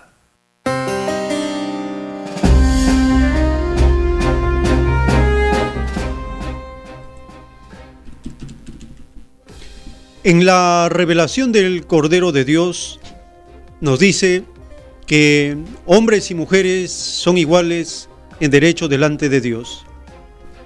Esta igualdad de derechos se transmite a los hijos, a la prole, en amor común, en amor comunista. Por lo tanto, la familia como base del comunismo, como ley de Dios para la armonía y la felicidad de los seres, se sustenta en la igualdad. Igualdad de derechos, tanto para hombres como mujeres. Un extraño complejo de superioridad del hombre frente a la mujer oprimió a la mujer durante miles de años. Complejo de superioridad llamado machismo. Ese complejo tiene que ser arrancado de raíz. Es uno de los árboles que no plantó el Divino Padre y de raíz será arrancado, junto con el racismo, junto con el orgullo de raza que tiene los anglosajones, junto a la segregación que se hace por el color de la piel, todas estas filosofías serán arrancadas de raíz del planeta. El machismo, un complejo de superioridad, siempre evitó que la mujer pudiera tomar decisiones en el control de la economía, del gobierno, de la administración, de la producción en los gobiernos del capitalismo. La Unión Soviética fue la primera nación en el siglo XX en dar igual derecho al hombre y la mujer. La Unión Soviética, el socialismo, logró el mandato de Dios que dice, todos son iguales en derechos delante del Divino Padre. Romanos capítulo 2, verso 11 dice, ante Dios no hay acepción de criaturas, todos son iguales en derechos. ¿Qué sucede en Turquía? Debido a que estamos en la última generación de la prueba de la vida y debido al germen común que tenemos todos los espíritus reencarnados en esta generación, está ocurriendo un fenómeno de contagio, de imitación, de por todas partes irradia lo que ocurre en una nación. Por ejemplo, en Chile, un colectivo de mujeres feministas lanza una protesta contra el machismo en una canción, Un violador en tu camino o El violador eres tú, y comienza esa canción a replicarse en varias naciones por colectivo de mujeres feministas. Lo mismo ocurrió en la India y en Turquía. En el caso de Turquía, las mujeres que estaban cantando esta canción convertida en himno del feminismo de este momento, fueron apresadas. Compartimos esta denuncia acerca del atropello que tiene el ser humano, hombres y mujeres, de protestar frente a los complejos de superioridad que hacen daño a la familia, como es el complejo del machismo. La Fiscalía turca ha acusado de ofensas al Estado a siete feministas detenidas el domingo en esta marcha en Estambul. Cantaban la canción Un violador en tu camino, creado por el colectivo chileno Las Tesis cuando fueron apresadas. A las activistas se les acusa de vulnerar la ley de manifestaciones por insultos al presidente y en aplicación del artículo 301 del Código Penal. Este artículo castiga con penas de entre seis meses y dos años de cárcel la ofensa pública a la nación turca, el Estado, el Parlamento, el Gobierno y los cuerpos judiciales. La oficina del gobernador de Estambul, dependiente del Ministerio del Interior, confirmó que las siete mujeres fueron detenidas al considerarse delitos ciertos eslóganes de la canción, entre ellos frases como el violador eres tú, el asesino eres tú, policía, jueces, Estado y presidente. pero según testigos las detenidas tuvieron que aclarar en comisaría que no se trataba de eslóganes sino de la letra de una canción que los agentes admitieron desconocer. La Unión de Colegios de Abogados de Turquía condenó la detención de las activistas y exigió a las autoridades que luchen contra los crímenes machistas y no contra las mujeres. La policía dispersó la manifestación del domingo en la que unas 300 mujeres interpretaron en turco y en español este himno contra la violencia machista, que en los últimos días se ha popularizado en numerosos países del mundo desde Perú a la India.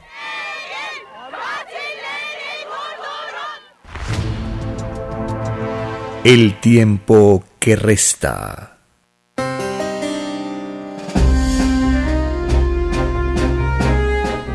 En el libro Lo que vendrá, este libro contiene los títulos de los rollos del Cordero de Dios. Está escrito el título 401. En la prueba de la vida hubieron demonios que se tomaron el extraño libertinaje de negociar lo que no les pertenecía es así que todo llamado presidente, rey, dictador, monarca y todo extraño funcionario de gobiernos del extraño mundo salido de las extrañas leyes del oro que se atrevieron a negociar a la naturaleza sin pedir la opinión de los pueblos, tienen severísimo juicio de parte de Dios ninguno de estos demonios del abuso volverán a ver la luz. Todos ellos serán llamados traidores a las leyes de la luz, escrito por el enviado Alfa y Omega. La opinión de los pueblos en este tiempo es una consigna que tiene que ser vinculante. ¿Por qué? Porque el dinero de la nación que el Estado, por medio de los gobiernos, gestiona, controla, no es de ellos. Pueblo mío, escucha esto. El dinero que controla el gobierno en este Estado pertenece a toda la nación, no es de ellos. La naturaleza no le pertenece al gobierno, no le pertenece al Estado, es de toda la nación. Se tiene que pedir la opinión de los pueblos, un carácter vinculante.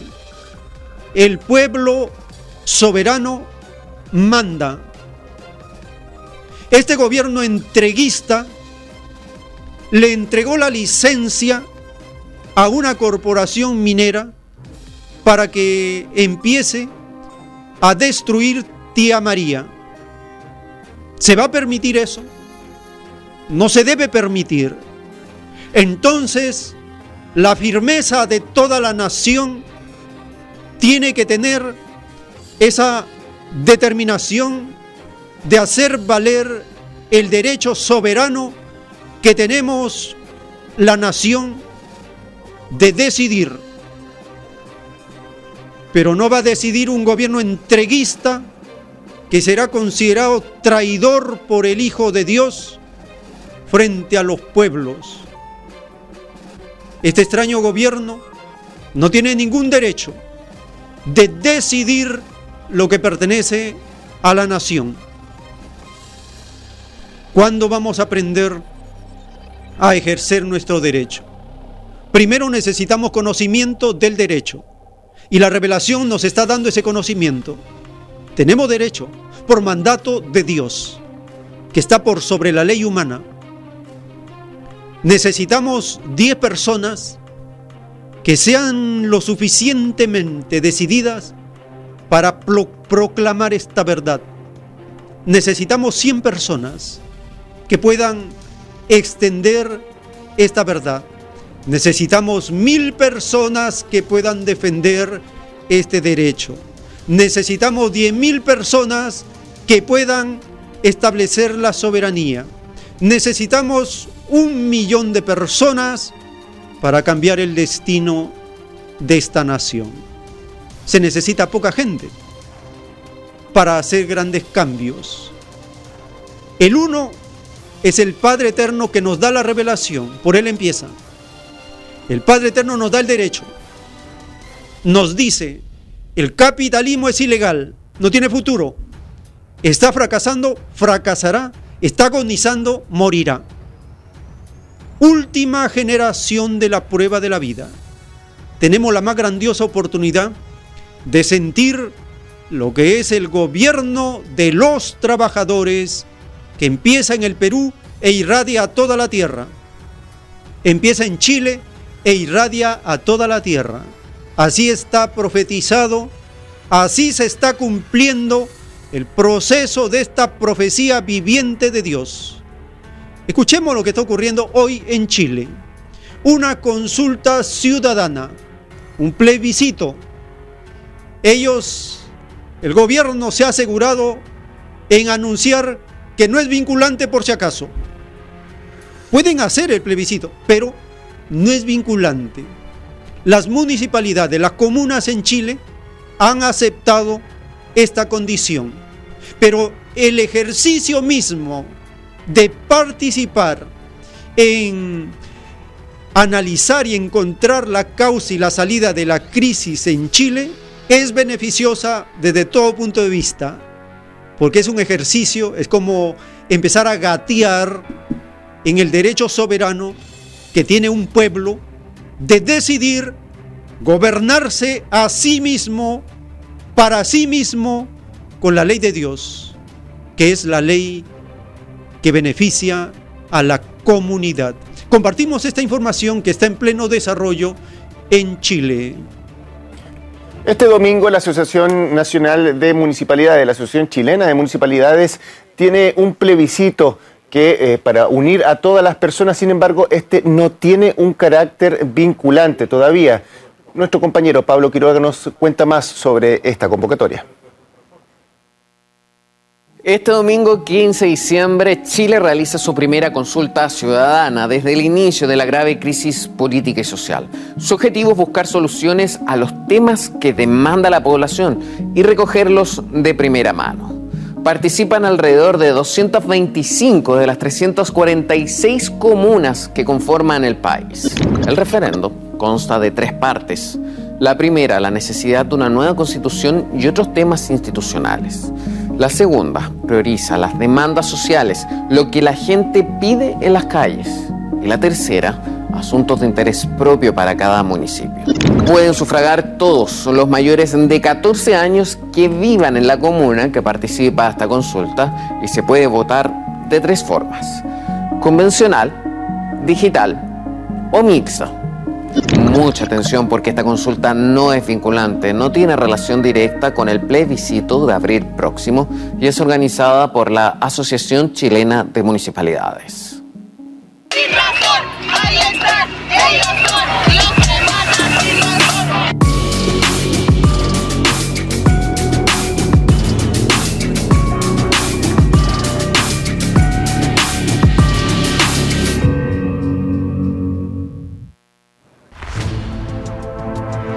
El tiempo que resta.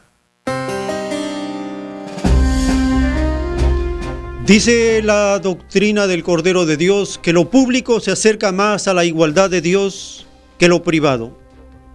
Entre el sector privado y el sector público, el sector público beneficia a la colectividad.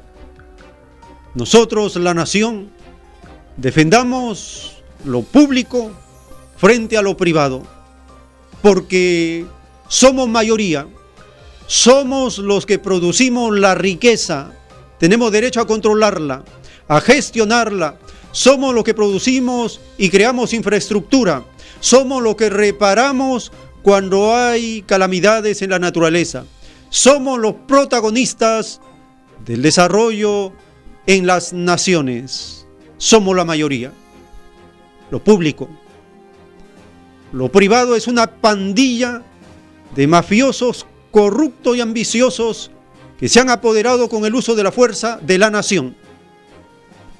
Pero el pueblo, los pueblos están despertando. Se hace en Chile un simulacro de consulta popular no vinculante. En cambio, en México se hace hoy día 15 de diciembre de 2019 una consulta vinculante del tren Maya en el sureste de México. Este domingo 15 de diciembre de 2019, por fin arrancó la consulta del tren Maya que involucra a los estados de Quintana Roo, Campeche, Yucatán, Tabasco y Chiapas. Consulta vinculante.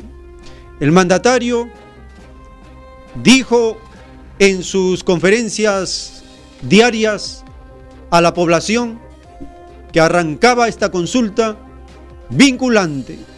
Si el pueblo dice sí, va. Si el pueblo dice no, no va. Ese derecho ha sido ganado con trabajo del pueblo.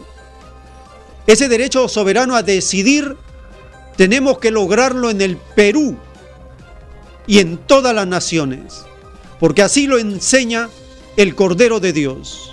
La opinión del pueblo es la que determina. Entonces cuando los neoliberales, esta pandilla de mafiosos que siempre han creído que iban a reinar por los siglos de los siglos, que su engaño, su ambición, como no tenía límites, ni en el tiempo. Ellos pensaban que ya tenían asegurado su destino. Sin embargo, dice las Sagradas Escrituras, hay de aquel que dice, hoy día haré mi granero, lo llenaré, compraré mercancías, traficaré, mi alma se engrosará y dice la escritura, necio, ¿no sabe que el Señor hoy día pedirá tu alma? ¿De qué le vale a estos ambiciosos acaparar y lo que acaparan se corroe con el, orín, con la polilla? Nosotros hemos visto cómo cuando destapan bóvedas de estos magnates, ahí los dólares llenos de polillas, enmohecidos, deteriorados. ¿Cómo estarán sus alhajas, sus joyas, sus barras de oro, apolilladas, llenas de polvo, por la ambición de acaparar lo que no es de ellos, de robar? Estamos en un tiempo de despertar de las naciones. Se debe ejercer el derecho soberano a decidir porque no podemos soportar, teniendo conocimiento, que nos sigan engañando. Hemos tenido, a través del historiador social Gabriel Salazar, unas lecciones didácticas, pedagógicas, históricas, concretas del desarrollo del siglo XX, de los procesos sociales, de la movilización de la ciudadanía, de la población, y cómo estamos en un tiempo donde habiendo fracasado todas las formas del capitalismo en su etapa desarrollista, en su etapa neoliberal, en su etapa financiera, que es la última, habiendo fracasado todo ello, entonces ellos están desconcertados, pero la población sigue desarrollándose. ¿Por qué? Porque dice el Cordero de Dios que la naturaleza no se detiene, los acontecimientos no se detienen, el conocimiento no se detiene, ¿Por qué entonces estos neoliberales se detienen? Porque son antinaturales. ¿Cómo ellos van a establecer un gobierno con una constitución producto de un golpe de Estado como ocurrió en Perú, en, Chile y otras naciones? ¿Cómo van a querer que la población acepte que eso es legal? No es legal, es ilegal. ¿Cómo van a querer que la población acepte que el 1% en el Perú acapare el 38,7% de toda la riqueza nacional? Eso es algo inconcebible. Y luego los organismos que informan acerca de la economía como la CEPAL dicen este año ha sido lamentable, ha sido desastroso, el crecimiento, las expectativas del crecimiento han ido hacia la baja y el siguiente año no se avisora que será mejor. La CEPAL informó acerca del desarrollo económico en la región desde Chile. Damos esta información para saber cuáles son las proyecciones de los capitalistas. La Comisión Económica para América Latina y el Caribe, CEPAL, anunció que la región crecerá apenas 0.1% en 2019, pero lo hará en 1.3% en 2020.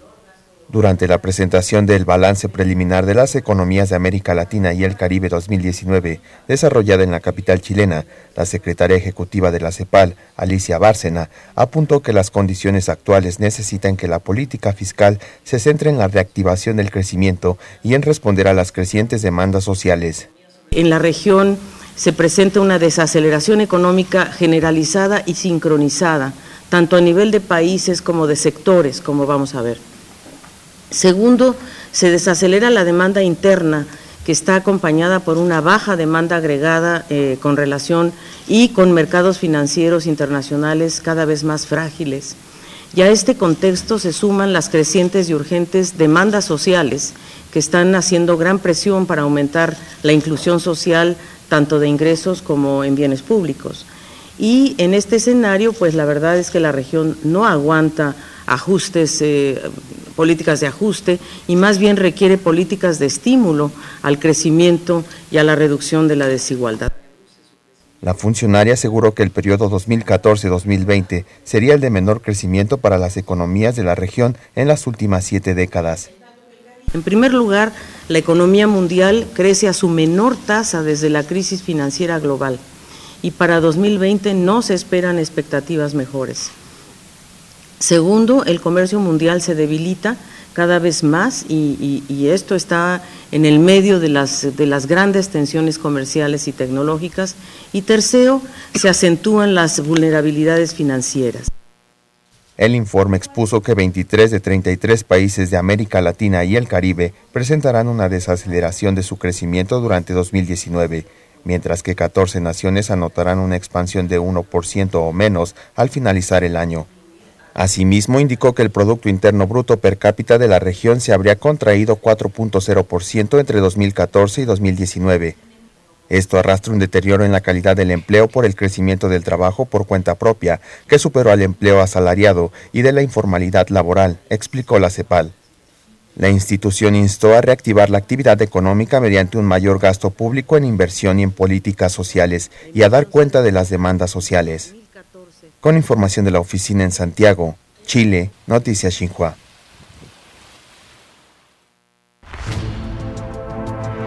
El tiempo que resta.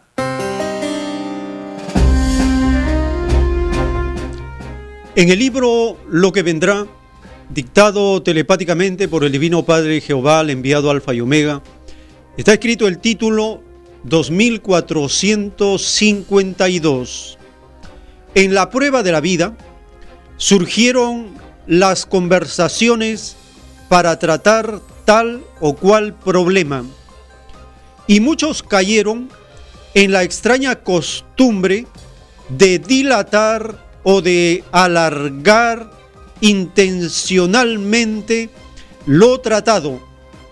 Este extraño libertinaje se paga por segundos. Por cada segundo de mala intención, los culpables deben vivir una existencia fuera del reino de los cielos. Y si lo tratado en las conversaciones era de interés común, cada segundo se multiplica por mil. Así como ellos engañaron, no siendo honrados en sus conversaciones, así también a ellos se les engañará en sus futuras existencias. Escrito por el enviado Alfa y Omega. Alargar intencionalmente las conversaciones que tiene un pueblo con el gobierno, eso es de interés común. Entonces, la condena de estos extraños mandatarios se multiplica cada segundo por mil. Esta es una condena inmensa cuando el culpable sea consciente de esa tragedia, se cumplirá llorar y crujir de dientes. El subpresidente de Colombia, un extraño personaje que espera las órdenes de su amo, el dictador de Estados Unidos, está alargando con maldad las conversaciones que las organizaciones en pie de lucha le han planteado. Hay 12 propuestas presentadas al extraño gobierno para que atienda la urgencia de la crisis de la población en Colombia. Los sindicalistas denuncian cómo se está alargando estas conversaciones. La quinta reunión entre el gobierno colombiano y el Comité del Paro terminó nuevamente sin acuerdo. En este sentido, el presidente de la Central Unitaria de Trabajadores y vocero del comité, Diógenes Orjuela, anunció nuevas manifestaciones para la próxima semana en las principales ciudades del país. Además, denunció que el gobierno está dilatando de forma malintencionada el proceso de negociación. Escuchemos. Esta quinta reunión termina nuevamente sin acuerdo con el gobierno nacional. El gobierno sigue dilatando los procesos que puedan conducir a cualquier inicio de la negociación porque sigue señalando que tenemos que entregarle el documento sustentatorio de los 13 ejes. El documento de los 13 ejes los tiene el gobierno desde la primera reunión que se tuvo con el presidente de la República y la sustentación solo se entregará cuando el gobierno acepte que esto es una negociación. Denunciamos que el gobierno está dilatando en forma malintencionada este proceso. La reunión tuvo lugar tras varias semanas de protestas masivas. Uno de los temas principales ha sido la petición por parte del Comité de la disolución del Escuadrón Móvil Antidisturbios. La actuación de esta unidad de la Policía Nacional contra los manifestantes ha provocado una fuerte polémica en la sociedad. Recordemos que según los datos de las ONG, 34 personas han fallecido por las acciones de los agentes desde el año 2001.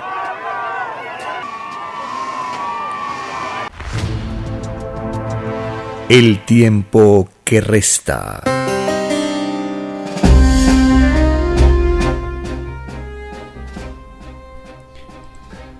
Estamos en revisando en el portal de la deuda de Estados Unidos y al 15 de diciembre de 2019 la deuda nacional de Estados Unidos llega a la astronómica cifra de 23,12 billones de dólares.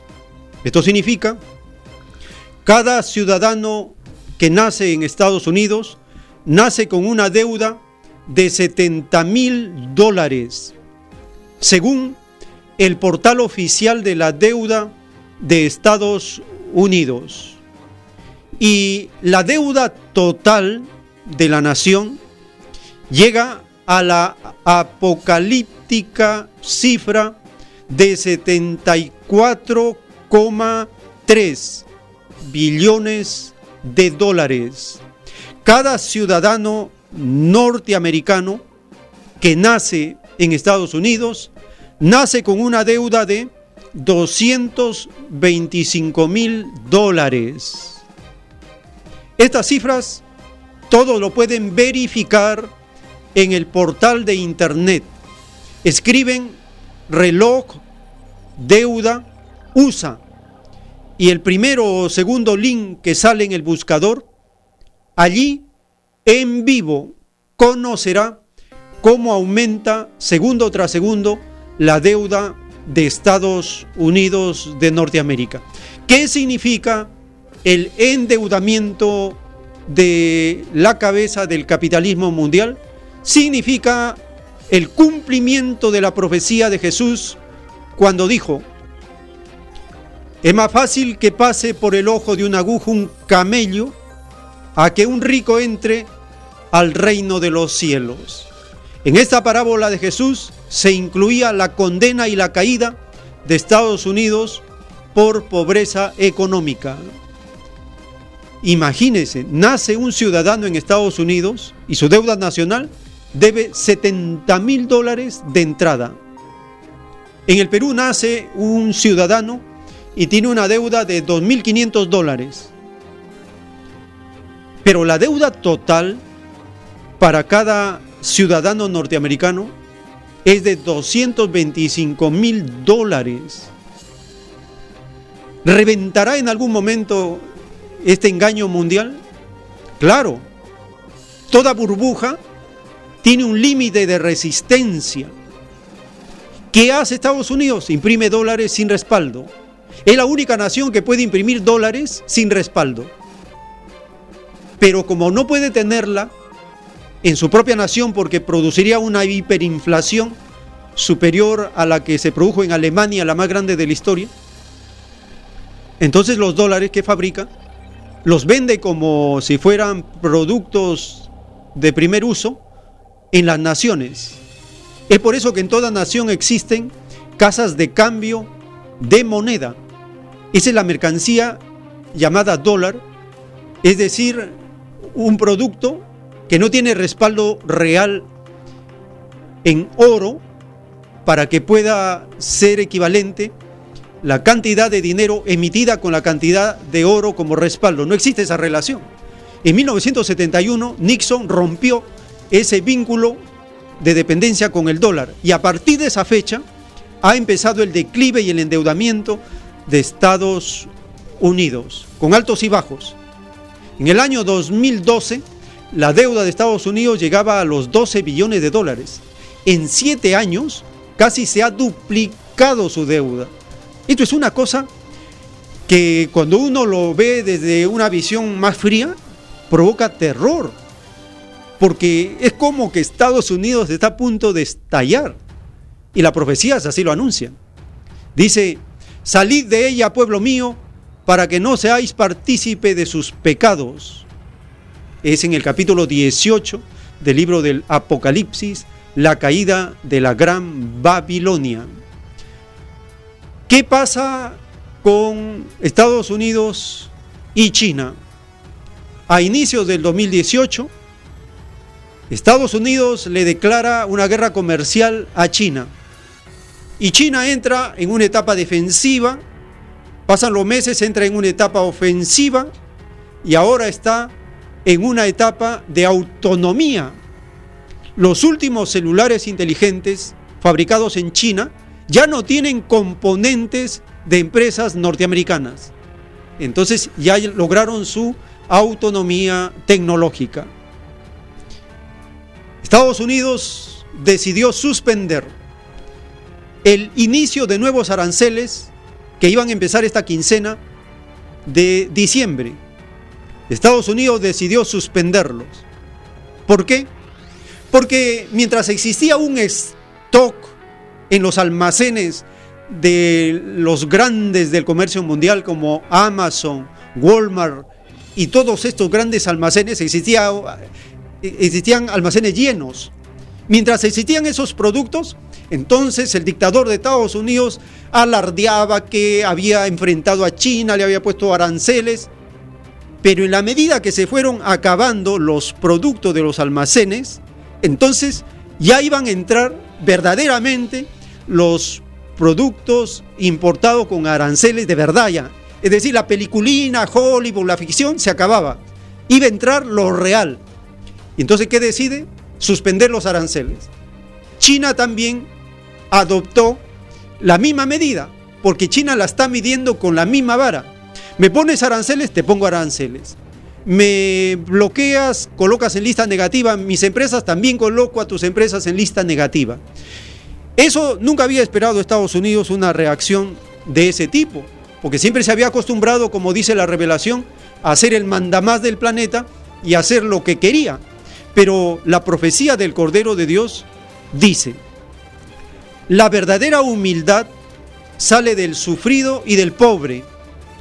En su caída, la bestia, todo quiere destruirlo, porque herida en su orgullo, la extraña bestia jamás aceptará hacer un papel secundario en los acontecimientos del mundo. La bestia solo conoce la extraña moral salida de la posesión al oro. Y mientras más oro tuvo la bestia, más extraña fue su moral. Tan extraña fue que se convirtió en inmoralidad.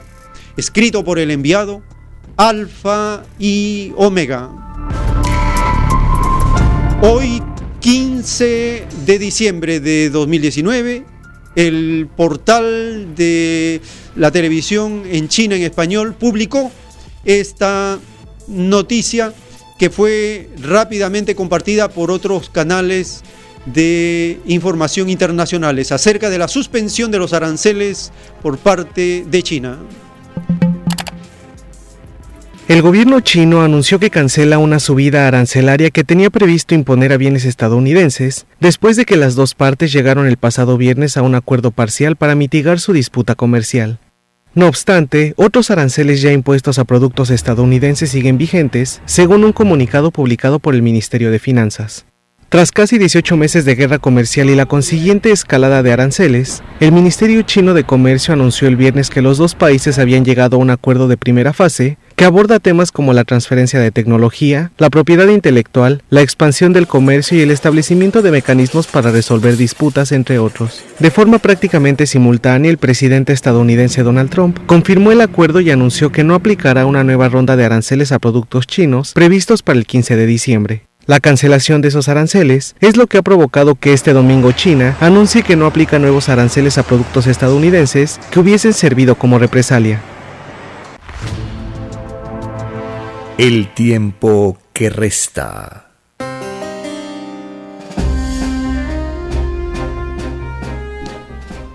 En este segmento del programa volveremos a abrir las líneas telefónicas para compartir sus opiniones acerca de los impactantes acontecimientos que no dejan al Perú fuera de lo que ocurre en la región y en el planeta.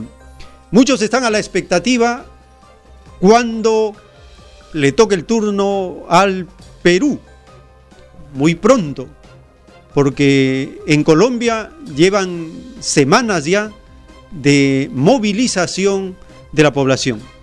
En Chile se va a cumplir dos meses. En los chalecos amarillos llevan más de un año ya sistemáticamente todos los sábados fortaleciendo sus reivindicaciones y así en todo lugar se va volviendo sistemática la protesta y la resistencia de los pueblos. Como dijo el Evangelio, resiste al demonio y él huirá de ti. Libro de Santiago capítulo 4 verso 10. Teléfonos en la ciudad de Lima, 472-3110, 472-3184 y desde las regiones marcando el 01, 472-3383. Tenemos que hacer valer el poder local, el poder de la comunidad, el poder de la nación, la soberanía se ejerce por derecho de Dios. Tenemos un primer contacto, su nombre, de donde se comunica. Aló, buenos días, Hugo de los Olivos. Sí, hermano, le escuchamos. Breve, por favor. Eh, sí, dos temas puntuales nada más. Eso de esa activista que ahora aparece en la COP25, eh, me parece extraño que una chica que vive en la comodidad de un país europeo le dan este los canales, sobre todo los grandes medios, le den cobertura. A, sabiendas de que existen activistas aquí en Sudamérica, otras partes que luchan contra la contaminación, los asesinan, luchan contra la minería y los asesinan, y esto la gran prensa no le da tribuna. A la, población indígena que vive en la selva, los indígenas que son asesinados por, lo, por las mafias, esas noticias no los muestran, pero sin embargo a esta chica le dan toda la cobertura, hasta son exponentes en las conferencias, y eso es lo que me llama la atención. Y segundo punto, eh, usted mencionó de que este, somos todos, venimos de una sola fuente, un solo origen, que es Adán. Eh, somos una sola raza, por lo tanto no debería existir racismo, lo cual estoy de acuerdo. Pero también este, hay otras opiniones de que dicen de que nosotros, eh, sobre todo aquellos que creen eh, o, o, están en el estudio de los seres extraterrestres, que somos parte de una, un experimento, ¿no? O sea, somos, somos descendientes de seres de otros mundos. Y eso un poco que me confunde, ¿no? Y usted menciona que somos seres descendientes de Eva. Muchas gracias. Gracias, hermano, por su observación. Y parecería sorprendente. Bueno, luego vamos a comentar. Tenemos la siguiente comunicación. Su nombre, de dónde se comunica. ¿Aló? Bueno, buenas tardes, eh, Guaruchirí. Adelante, hermano. Eh, dos aspectos. Uno, como conductor del programa, quisiera que usted a todos esos hermanos teóricos que llaman, le pregunte qué es lo que hacen ellos, qué es lo que están haciendo en sus lugares de, de donde llaman. Ah, ¿Por qué? Porque el asunto que tanto tiempo les escucho, hablan lo mismo, pero no dicen nunca qué es lo que hacen, ¿Eh? qué aportes, qué conclusiones tienen sobre la cuestión de su zona y qué hacer en esa zona de la pobreza, señor. Entonces, ese es uno. Dos, eh, a usted le escucho muchísimo tiempo ya. ¿Usted estará dispuesto a dar su vida por lo que pretende o lo que tiene en su mente? Si es así, vamos pues a la práctica, hermano. Muy amable. Bien, hermano. Tenemos un nuevo contacto antes de dar uno, unas respuestas a las inquietudes de los hermanos. Tenemos un siguiente contacto. Aló, su nombre, bueno, de dónde se comunica. Días, David Díaz, Salvador. Ah, adelante, hermano, le escuchamos. Bien, quiero referirme a lo siguiente. El Perú no es, no es país, debemos hablar en base de una colonia. Invasión norteamericana, económico-militar, política social, explotación del hombre por el hombre, robo, saqueo de nuestros recursos naturales, bases militares en el Perú, norteamericanas. O sea que ese Perú es propiedad del imperial indianque. ¿Qué han hecho esos señores profesionales, doctores, en todas partes, colegios profesionales, militares, generales de división, general de brigada, coroneles, ¿qué han hecho del Perú? ¿Le han permitido para que invade Estados Unidos? ¿Haga lo que la gana? Frente a eso que, que estamos hablando, hay que hacer esto, hay que hacer esto. No, primero tenemos que luchar contra la invasión norteamericana. Muchas gracias. Gracias por su participación. Tenemos un nuevo contacto de donde se comunica Estamos recibiendo sus llamadas. ¿Aló? ¿Su nombre? ¿De dónde se comunica? Francisco León, de San Martín de Porres. Le escuchamos, hermano. Mire, este, eh, siempre hay que ir por pocos puntos claros y encontrar las rutas eh, más, más claras, ¿no? Eso de hablar hoy en día de industrialización, siendo el país una colonia económica de imperialismo, en verdad es una utopía pues mientras sigamos con este sistema, con esta constitución, jamás el imperialismo va a permitir pues que las colonias se independicen o avancen industrialmente o tengológicamente. Tengamos en cuenta que aquí en el Perú eh, todas nuestras reservas internacionales netas están en papeles verdes, algo de lo que se jactan nuestros colonizados clases eh, empresariales y políticas.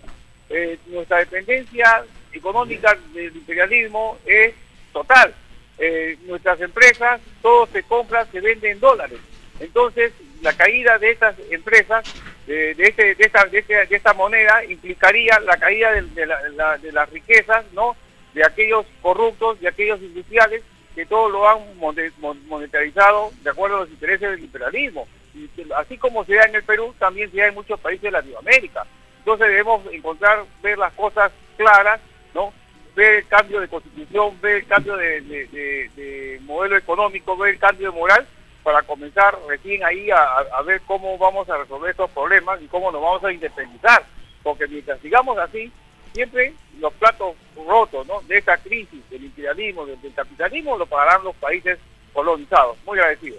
Gracias por su participación. Tenemos un nuevo contacto. Aló, su nombre, ¿de dónde se está comunicando? Este, buenos días, habla Gilda del Callao. Adelante, hermana, le escuchamos. Sí, mire, eh, yo coincido con un señor que me antecedió al decir de que el movimiento de esta niña Greta, Greta, es bastante extraño.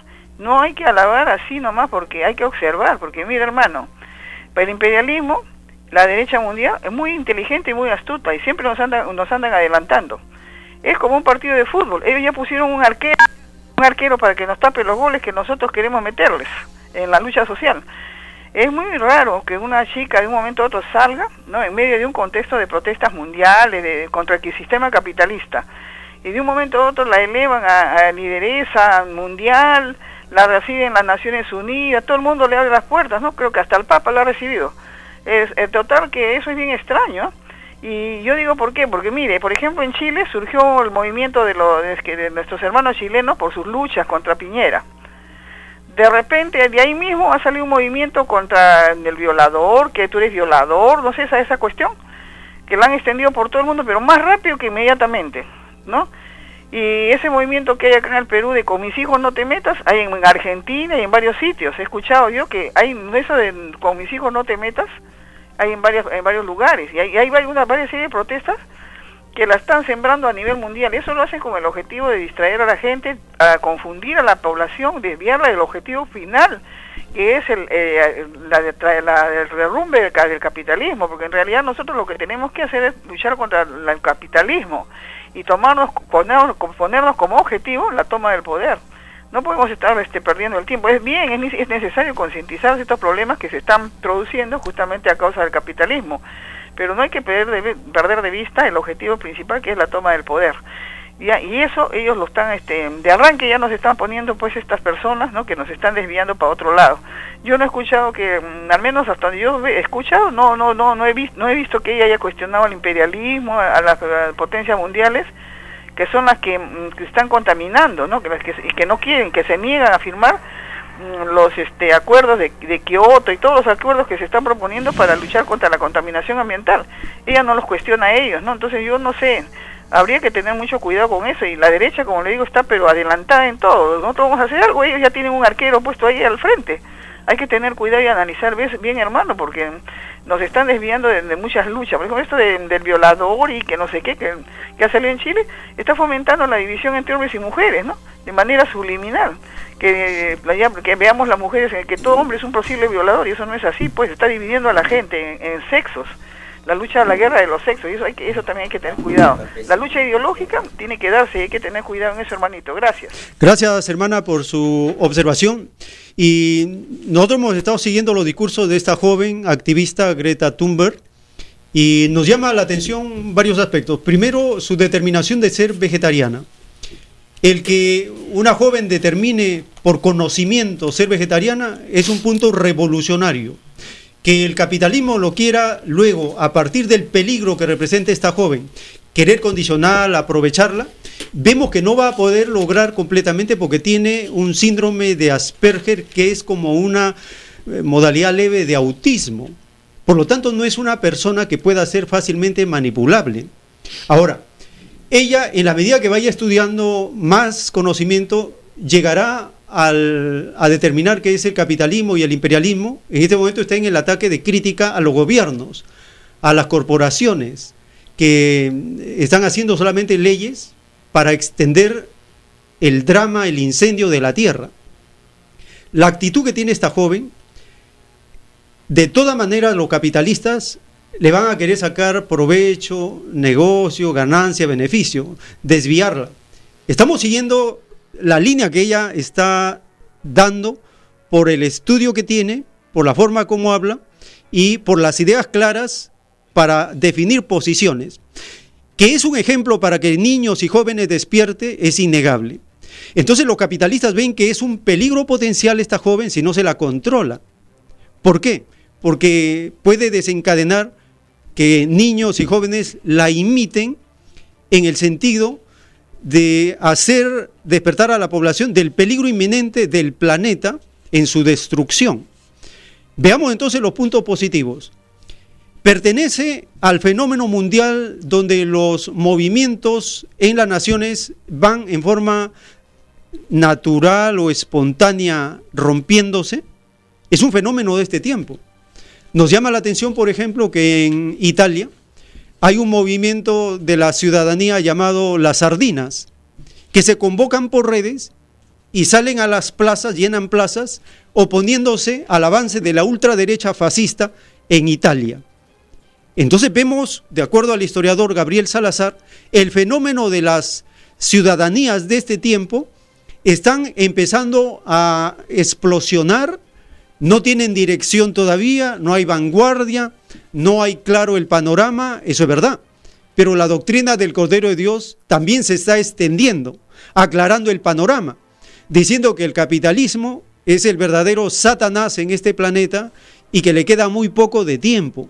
Y nos dice que cambiando nuestras costumbres, empezando por la alimentación, el vestido, las relaciones entre los trabajadores, entre la comunidad, estamos debilitando al capitalismo, porque el capitalismo en esta etapa es consumista, todo es consumo, todo es eh, el sistema financiero, a tal punto que la cantidad de dinero que existe en el planeta, el dinero, la fluidez del dinero, no corresponde a la realidad de la producción, de la economía real. Entonces hay un distanciamiento inmenso entre la fantasía del capitalismo de este tiempo y la realidad de los pueblos que sí sienten el rigor de las necesidades.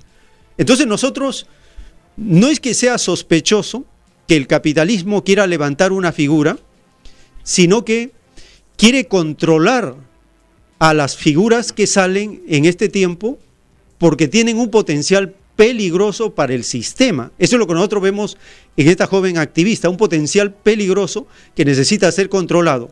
El que determine ser vegetariana es un hecho que va contra las corporaciones más grandes de los cárnicos, de los alimentos, de los alimentos procesados. El que determine usar ropa de segunda va contra todas las transnacionales de la moda, que son verdaderos monstruos destructivos y contaminadores de la tierra. Entonces nosotros observamos práctica, discurso y el peligro potencial que encierran estos jóvenes, porque estos jóvenes son temerarios y valientes. Esa niña de 8 años que se sube a un poste con una banderola, con un cartel en tela que decía cómo se atreven, esa pregunta cómo se atreven es una denuncia a quién? A los gobernantes, al sistema que se atreve. Y también el mensaje que ellos dicen. Estamos viendo que no logramos nada. Es el sistema, van mencionando al sistema. No dicen todavía capitalismo, pero están a un paso, porque cuando entiendan qué cosa es el sistema, entonces descubrirán que es el verdadero Satanás de las escrituras. En esta etapa final del programa tenemos al hermano Javier que nos va a ayudar a terminar esta reflexión de lo que está sucediendo en el plano local y en el plano planetario. Te damos la bienvenida, hermano Javier. Sí, buenas tardes, hermano Joel. Buenas tardes. Bueno, le agradezco a Dios por esta oportunidad estos minutos. La verdad que el tráfico hoy día domingo por estar cerca de fiestas navideñas está muy hay mucha congestión. Y, le agradezco a los hermanos operadores que acá se pulen, se exigen para dar la mejor señal de audio y de video. Eh, a ver hermanos, he escuchado la intervención de... Eh, primeramente escuché los audios muy importantes, muy apelo a, este momento que estamos y las participaciones de nuestros queridos oyentes. Eh, a ver, este, eh, un oyente que dice, bueno, a ver, este, hay que preguntarle a cada, a cada oyente eh, qué, cuál es su lucha, este, porque de repente él piensa que solamente es teoría. Y es cierto, la teoría no es suficiente, ¿no? Con teoría no se va a sacar al, al ratero, al opresor. Pero yo les digo una cosa, antes de, espero que me dé unos minutos. Eh, tiene razón en parte el señor, el hermano que ha llamado. ¿Por qué? A ver, eh, también otro hermano dice, bueno, hace tiempo que lo estamos diciendo, que somos colonia, que, que tenemos un gobierno eh, representativo presidencialista y que esa es la causa de todos los males y que la autoridad, sea presidente, sea eh, presidente regional, sea alcalde, sea regidor, es el que manda, el que decide. O sea, presidente, un gobierno representativo y presidencialista, en el cual nosotros, si de ahí partimos, ya estamos en falta la población, sea obrero, campesino de la ciudad, del campo, del, de la puna, del lugar más recóndito, eso tenemos que descartarlo porque todo eso es falso. Entonces, es decir, no, no, no, este, acá miren todo lo que tenemos eh, por, por, respetar este gobierno presidencialista y representativo. Entonces, si lo aceptamos y le damos validez legal nosotros, el pueblo, el obrero, el campesino, el vendedor ambulante, entonces ya estamos mal porque le estamos diciendo, tu autoridad me representas, tu autoridad decides por toda la población que de, de, ese territorio, del país, de la región, del distrito. Y ahí estamos mal, porque de eso se aprovechan, porque ahora ya sabemos muchos que ya investigamos y que estamos dando vueltas en este tema, que investigamos y leemos, de que a nosotros nos gobierna el gobierno norteamericano, somos sus colonias, bien claro con todas sus letras, el obrero el campesino tiene que entenderlo, somos colonia del gobierno norteamericano. Y entonces dicen, no, pero yo no veo a ni un gringo en el Palacio de Gobierno, no veo a ni un norteamericano en el Congreso, no veo a ningún este, gringo norteamericano en los, en los partidos, en los sindicatos, en la CGTP, en la comunidad campesina del Perú. Pero hermanos, ellos no necesitan estar presentes acá. Ellos lo hacen, es como un teatro en el cual nosotros vemos a los, a, los actores, pero el que dirige, el que dirige, el que da el guion y el que los dirige qué debe hacer y qué no debe hacer, está detrás del telón. Ellos son el gobierno norteamericano, también está detrás del telón.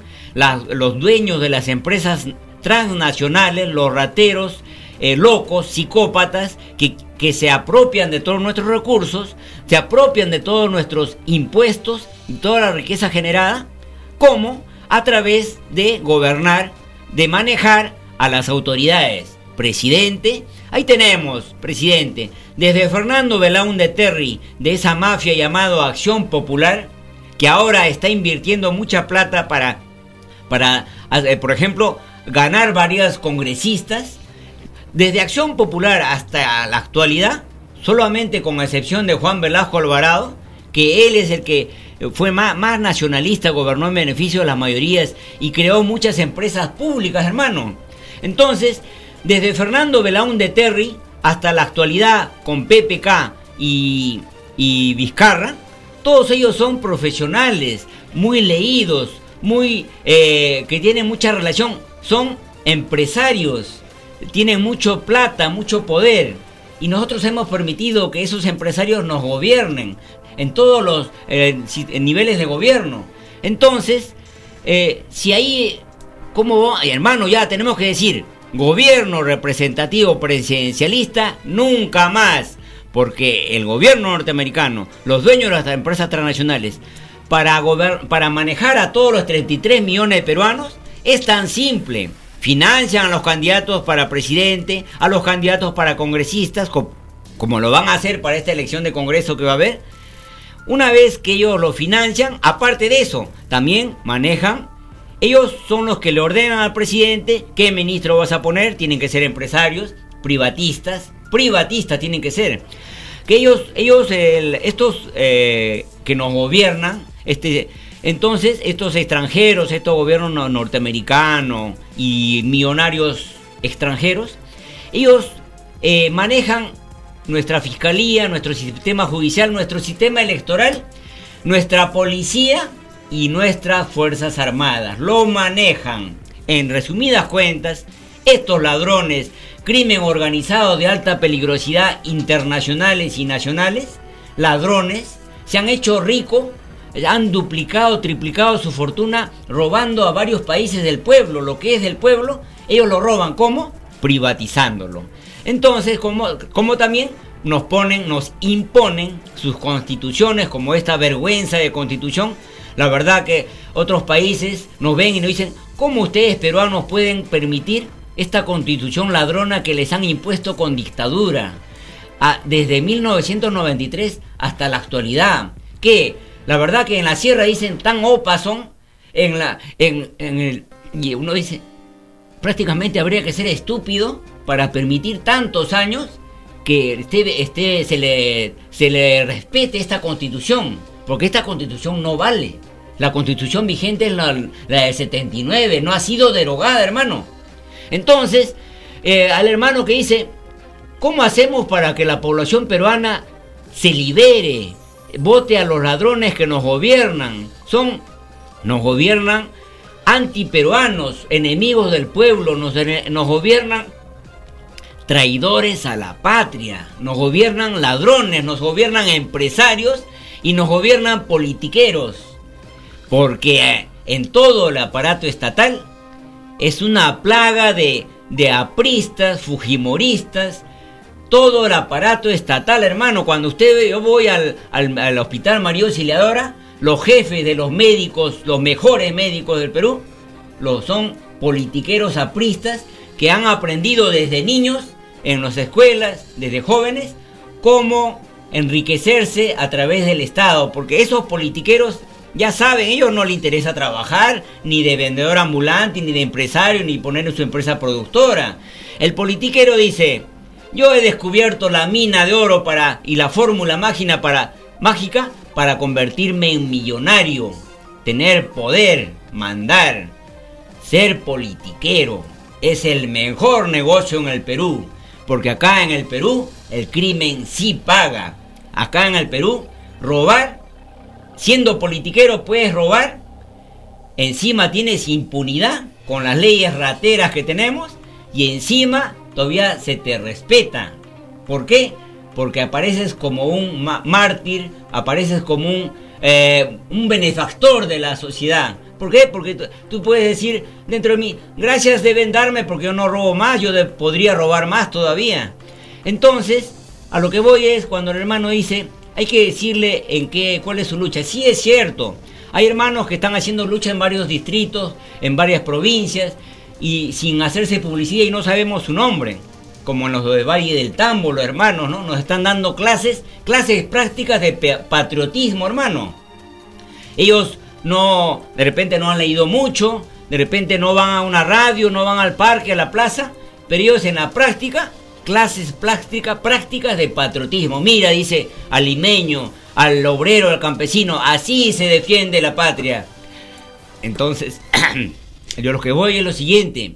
Eh, primero, para que un pueblo se libere y sea soberano, lo primero que tienes que hacer, hermano, es educar al pueblo darle cultura política. Hay muchas culturas, cultura social, cultura en, en, computación, cultura jurídica, pero la mayor, la, la más importante, la más necesaria, la que va a determinar que haya pobreza, que haya prostitutas, rateros, que haya desnutridos, tuberculosos, es la cultura política. Porque a un pueblo que nosotros lo educamos en la cultura política, ese pueblo, ellos, por ejemplo, nosotros para venir acá hemos leído, hemos investigado, porque no estamos viniendo a chamullar, como se dice. Damos, información hasta cierto punto precisa y damos análisis que no ha, no ha caído del cielo. Estos análisis requiere haber leído investigado bastante.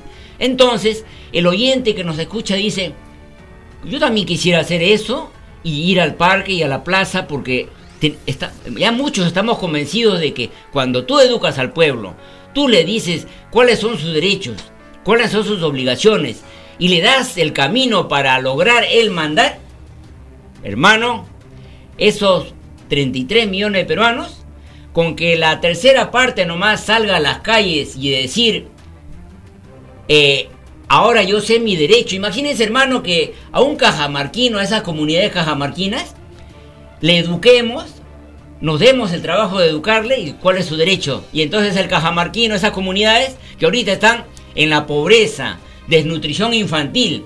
Hay muchos niños en muchas partes del Perú, también en Cajamarca, que al poco tiempo que nacen mueren por desnutrición infantil. Hay este, yo lo que quiero decirles es, en Cajamarca es donde se lleva la gran parte del oro, somos potencia en exportación de oro, hermano a nivel mundial. Y sin embargo, ahí hay este, analfabetismo, ahí hay este, mendicidad. Pero cuando lo educamos al pueblo cajamarquino, a la comunidad, al agricultor, le decimos, ese oro es de usted, hermano comunero. Así no sepa leer, ese es su oro. Júntense, organícense. Y entonces el comunero va a decir, ahora nos hemos unido y nos hemos organizado y ese oro es nuestro y no tiene por qué un, un presidente o un congreso traidor darle a un extranjero, en este caso a la minera Yanacocha, que es de los Newmont y de la empresa de los Rockefeller, la familia Rockefeller, los norteamericanos, judíos sionistas. Así cualquiera se duplica, triplica su fortuna, hermano. Sí, hermano. Y mira, la información que compartimos es en base a la recopilación de datos y trabajo y experiencia en la comunidad, en la colectividad. Entonces cuando algún hermano pregunta acerca de decirle a aquellos que opinan qué cosas están haciendo, me parece que esa visión debemos nosotros extenderla, profundizarla más en este sentido. Cristo dijo, el que no está contra mí es de los míos la doctrina del Cordero de Dios dice, debemos acostumbrarnos a tener una concepción unitaria, universal, única. Esto representa un solo Señor. Por lo tanto, cualquier hermano, hermana en cualquier localidad de la nación que esté pensando, que esté entendiendo cuál es el problema de la explotación, de la injusticia, del engaño, de la estafa de los gobiernos, cualquier hermano o hermana que esté ya pensando es parte de la solución del problema, en cualquier lugar que se encuentre. Y más aún si es que empieza a movilizar a su familia, hablar, conversar con ellos. Y mejor todavía si es que sale a la calle, participa en conferencias, en eventos. Y mejor todavía si es que tiene un canal para que pueda por las redes sociales transmitirlo y mejor todavía si es que logra una conexión de nación con nación. Entonces estamos viendo que nada de aquello que vaya contra el pueblo debe aislar o separar o hacer la sensación que la persona no tiene nada que ver con los demás que están luchando. Nosotros tenemos que sentirnos uno con todos los que luchan en el planeta. Yo me siento identificado con todos los que luchan en la comunidad, empezando por lo local, por lo nacional, por lo planetario, porque estoy viendo el problema global del capitalismo que se hunde. Y cualquiera que apoye, aunque sea con una idea, a poner en tela de juicio al capitalismo, eso sirve, porque es un apoyo más que el pueblo va logrando por conciencia, por convencimiento, por acción. Por lo tanto, eso debemos extender para incorporar a todos en la unidad común con nueva moral que enseña la doctrina del Cordero de Dios. Es por eso que el miércoles 18, miércoles 18 de diciembre de 2019, en Lima, Perú, se realizará una conferencia en el Girón Camaná 344, en el restaurante vegetariano Vegetalia del Cercado de Lima, acerca de la tercera doctrina planetaria que empieza a extender la explicación y la revelación de los asuntos locales, nacionales y planetarios, en el plano de la filosofía, de la política, de la economía, de la moral, de la ciencia, en el plano de la historia, es decir, la doctrina del Cordero de Dios es la fuente inagotable de información para todos los buscadores de la verdad, para aquellos que quieren entender las escrituras y la revelación, para aquellos que quieren entender las leyes sociales, la lucha social, la lucha material, la lucha filosófica, todo ello lo vamos a encontrar en la doctrina del Cordero de Dios. Este miércoles 11, este miércoles 18, miércoles 18 de diciembre de 2019 en Lima, Perú. Decimos en Lima, Perú porque esto se ve en varias naciones de habla hispana. En Lima, Perú, es esta conferencia en el Girón Camaná 344, restaurante vegetariano Vegetalia del Cercado de Lima. El ingreso para estas actividades, estas conferencias, es completamente libre. Allí compartimos información, allí a través de preguntas y respuestas se va explicando lo que los hermanos en esta edición nos han preguntado por ejemplo, preguntaron acerca del posible origen de la raza que tiene un origen extraterrestre y dice la revelación que hay dos principios, lo nacido en la tierra y lo venido de fuera de la tierra. En el caso de la actual raza humana, somos nacidos en la tierra, pero antes de esta raza existió, por ejemplo, los faraones, que ellos vinieron de fuera de la tierra. Los que llegaron a esta zona de Iquinasca antes de Adán y Eva vinieron del planeta amarillo. Toda esta información la encontramos en los rollos del Cordero de Dios. También nos preguntan acerca de cuál es la determinación que uno puede tener frente a la disyuntiva de vida o muerte en el quehacer social en el cual nosotros nos encontramos desarrollando. Pues la respuesta está en la capacidad de resistencia que uno va logrando año tras año. Es esa resistencia, el mantenerse en la profundización de la nueva doctrina y su expansión, lo que nosotros consideramos como una ruptura entre la complacencia con el capitalismo o el combate, el rechazo al capitalismo.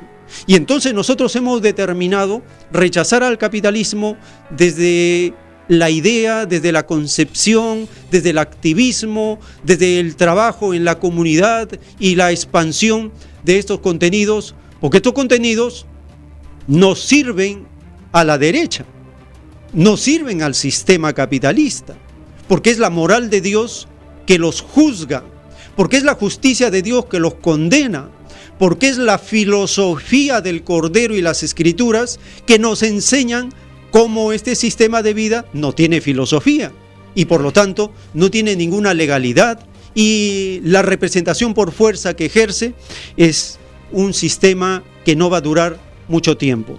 Esperamos con esto haber cumplido las preguntas pendientes que quedaban y posiblemente más explicación al correo que nos escriben aquellos que quieren profundizar más, al correo electrónico ciencia arroba alfa y omega.com. Allí damos respuesta, allí nos envían el número de su WhatsApp para enviarle los audios o los links del podcast con el cual compartimos esta información.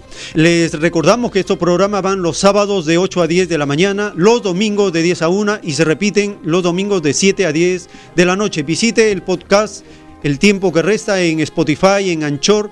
Allí toda la semana subimos los audios de estas ediciones para que puedan compartirlo y expandirlo. Agradecido por la suscripción al canal de YouTube, el tiempo que resta, por los comentarios, por los aportes que allí dan las respuestas, y es decir, se genera toda una dinámica para interactuar y expandir la nueva interpretación de las escrituras en base a la doctrina del Cordero de Dios. De esta manera hemos compartido una gran jornada informativa, agradecido a todos los que se han comunicado, han participado y los esperamos en la siguiente edición, si el Divino Padre lo permite, hasta una nueva jornada informativa.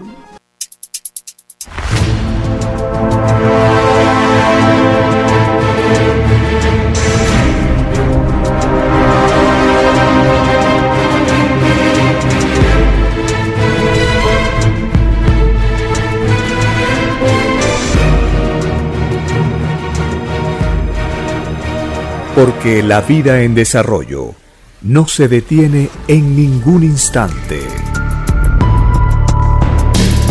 Porque el poder filosófico de las masas encuentra el hilo de la ley común de la naturaleza.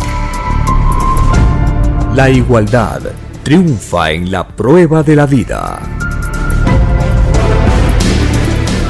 Por el principio de un nuevo amanecer en la historia humana, hemos presentado El tiempo que resta. Para ver el reino de Dios, para vivir el nuevo estado de cosas del nuevo mundo.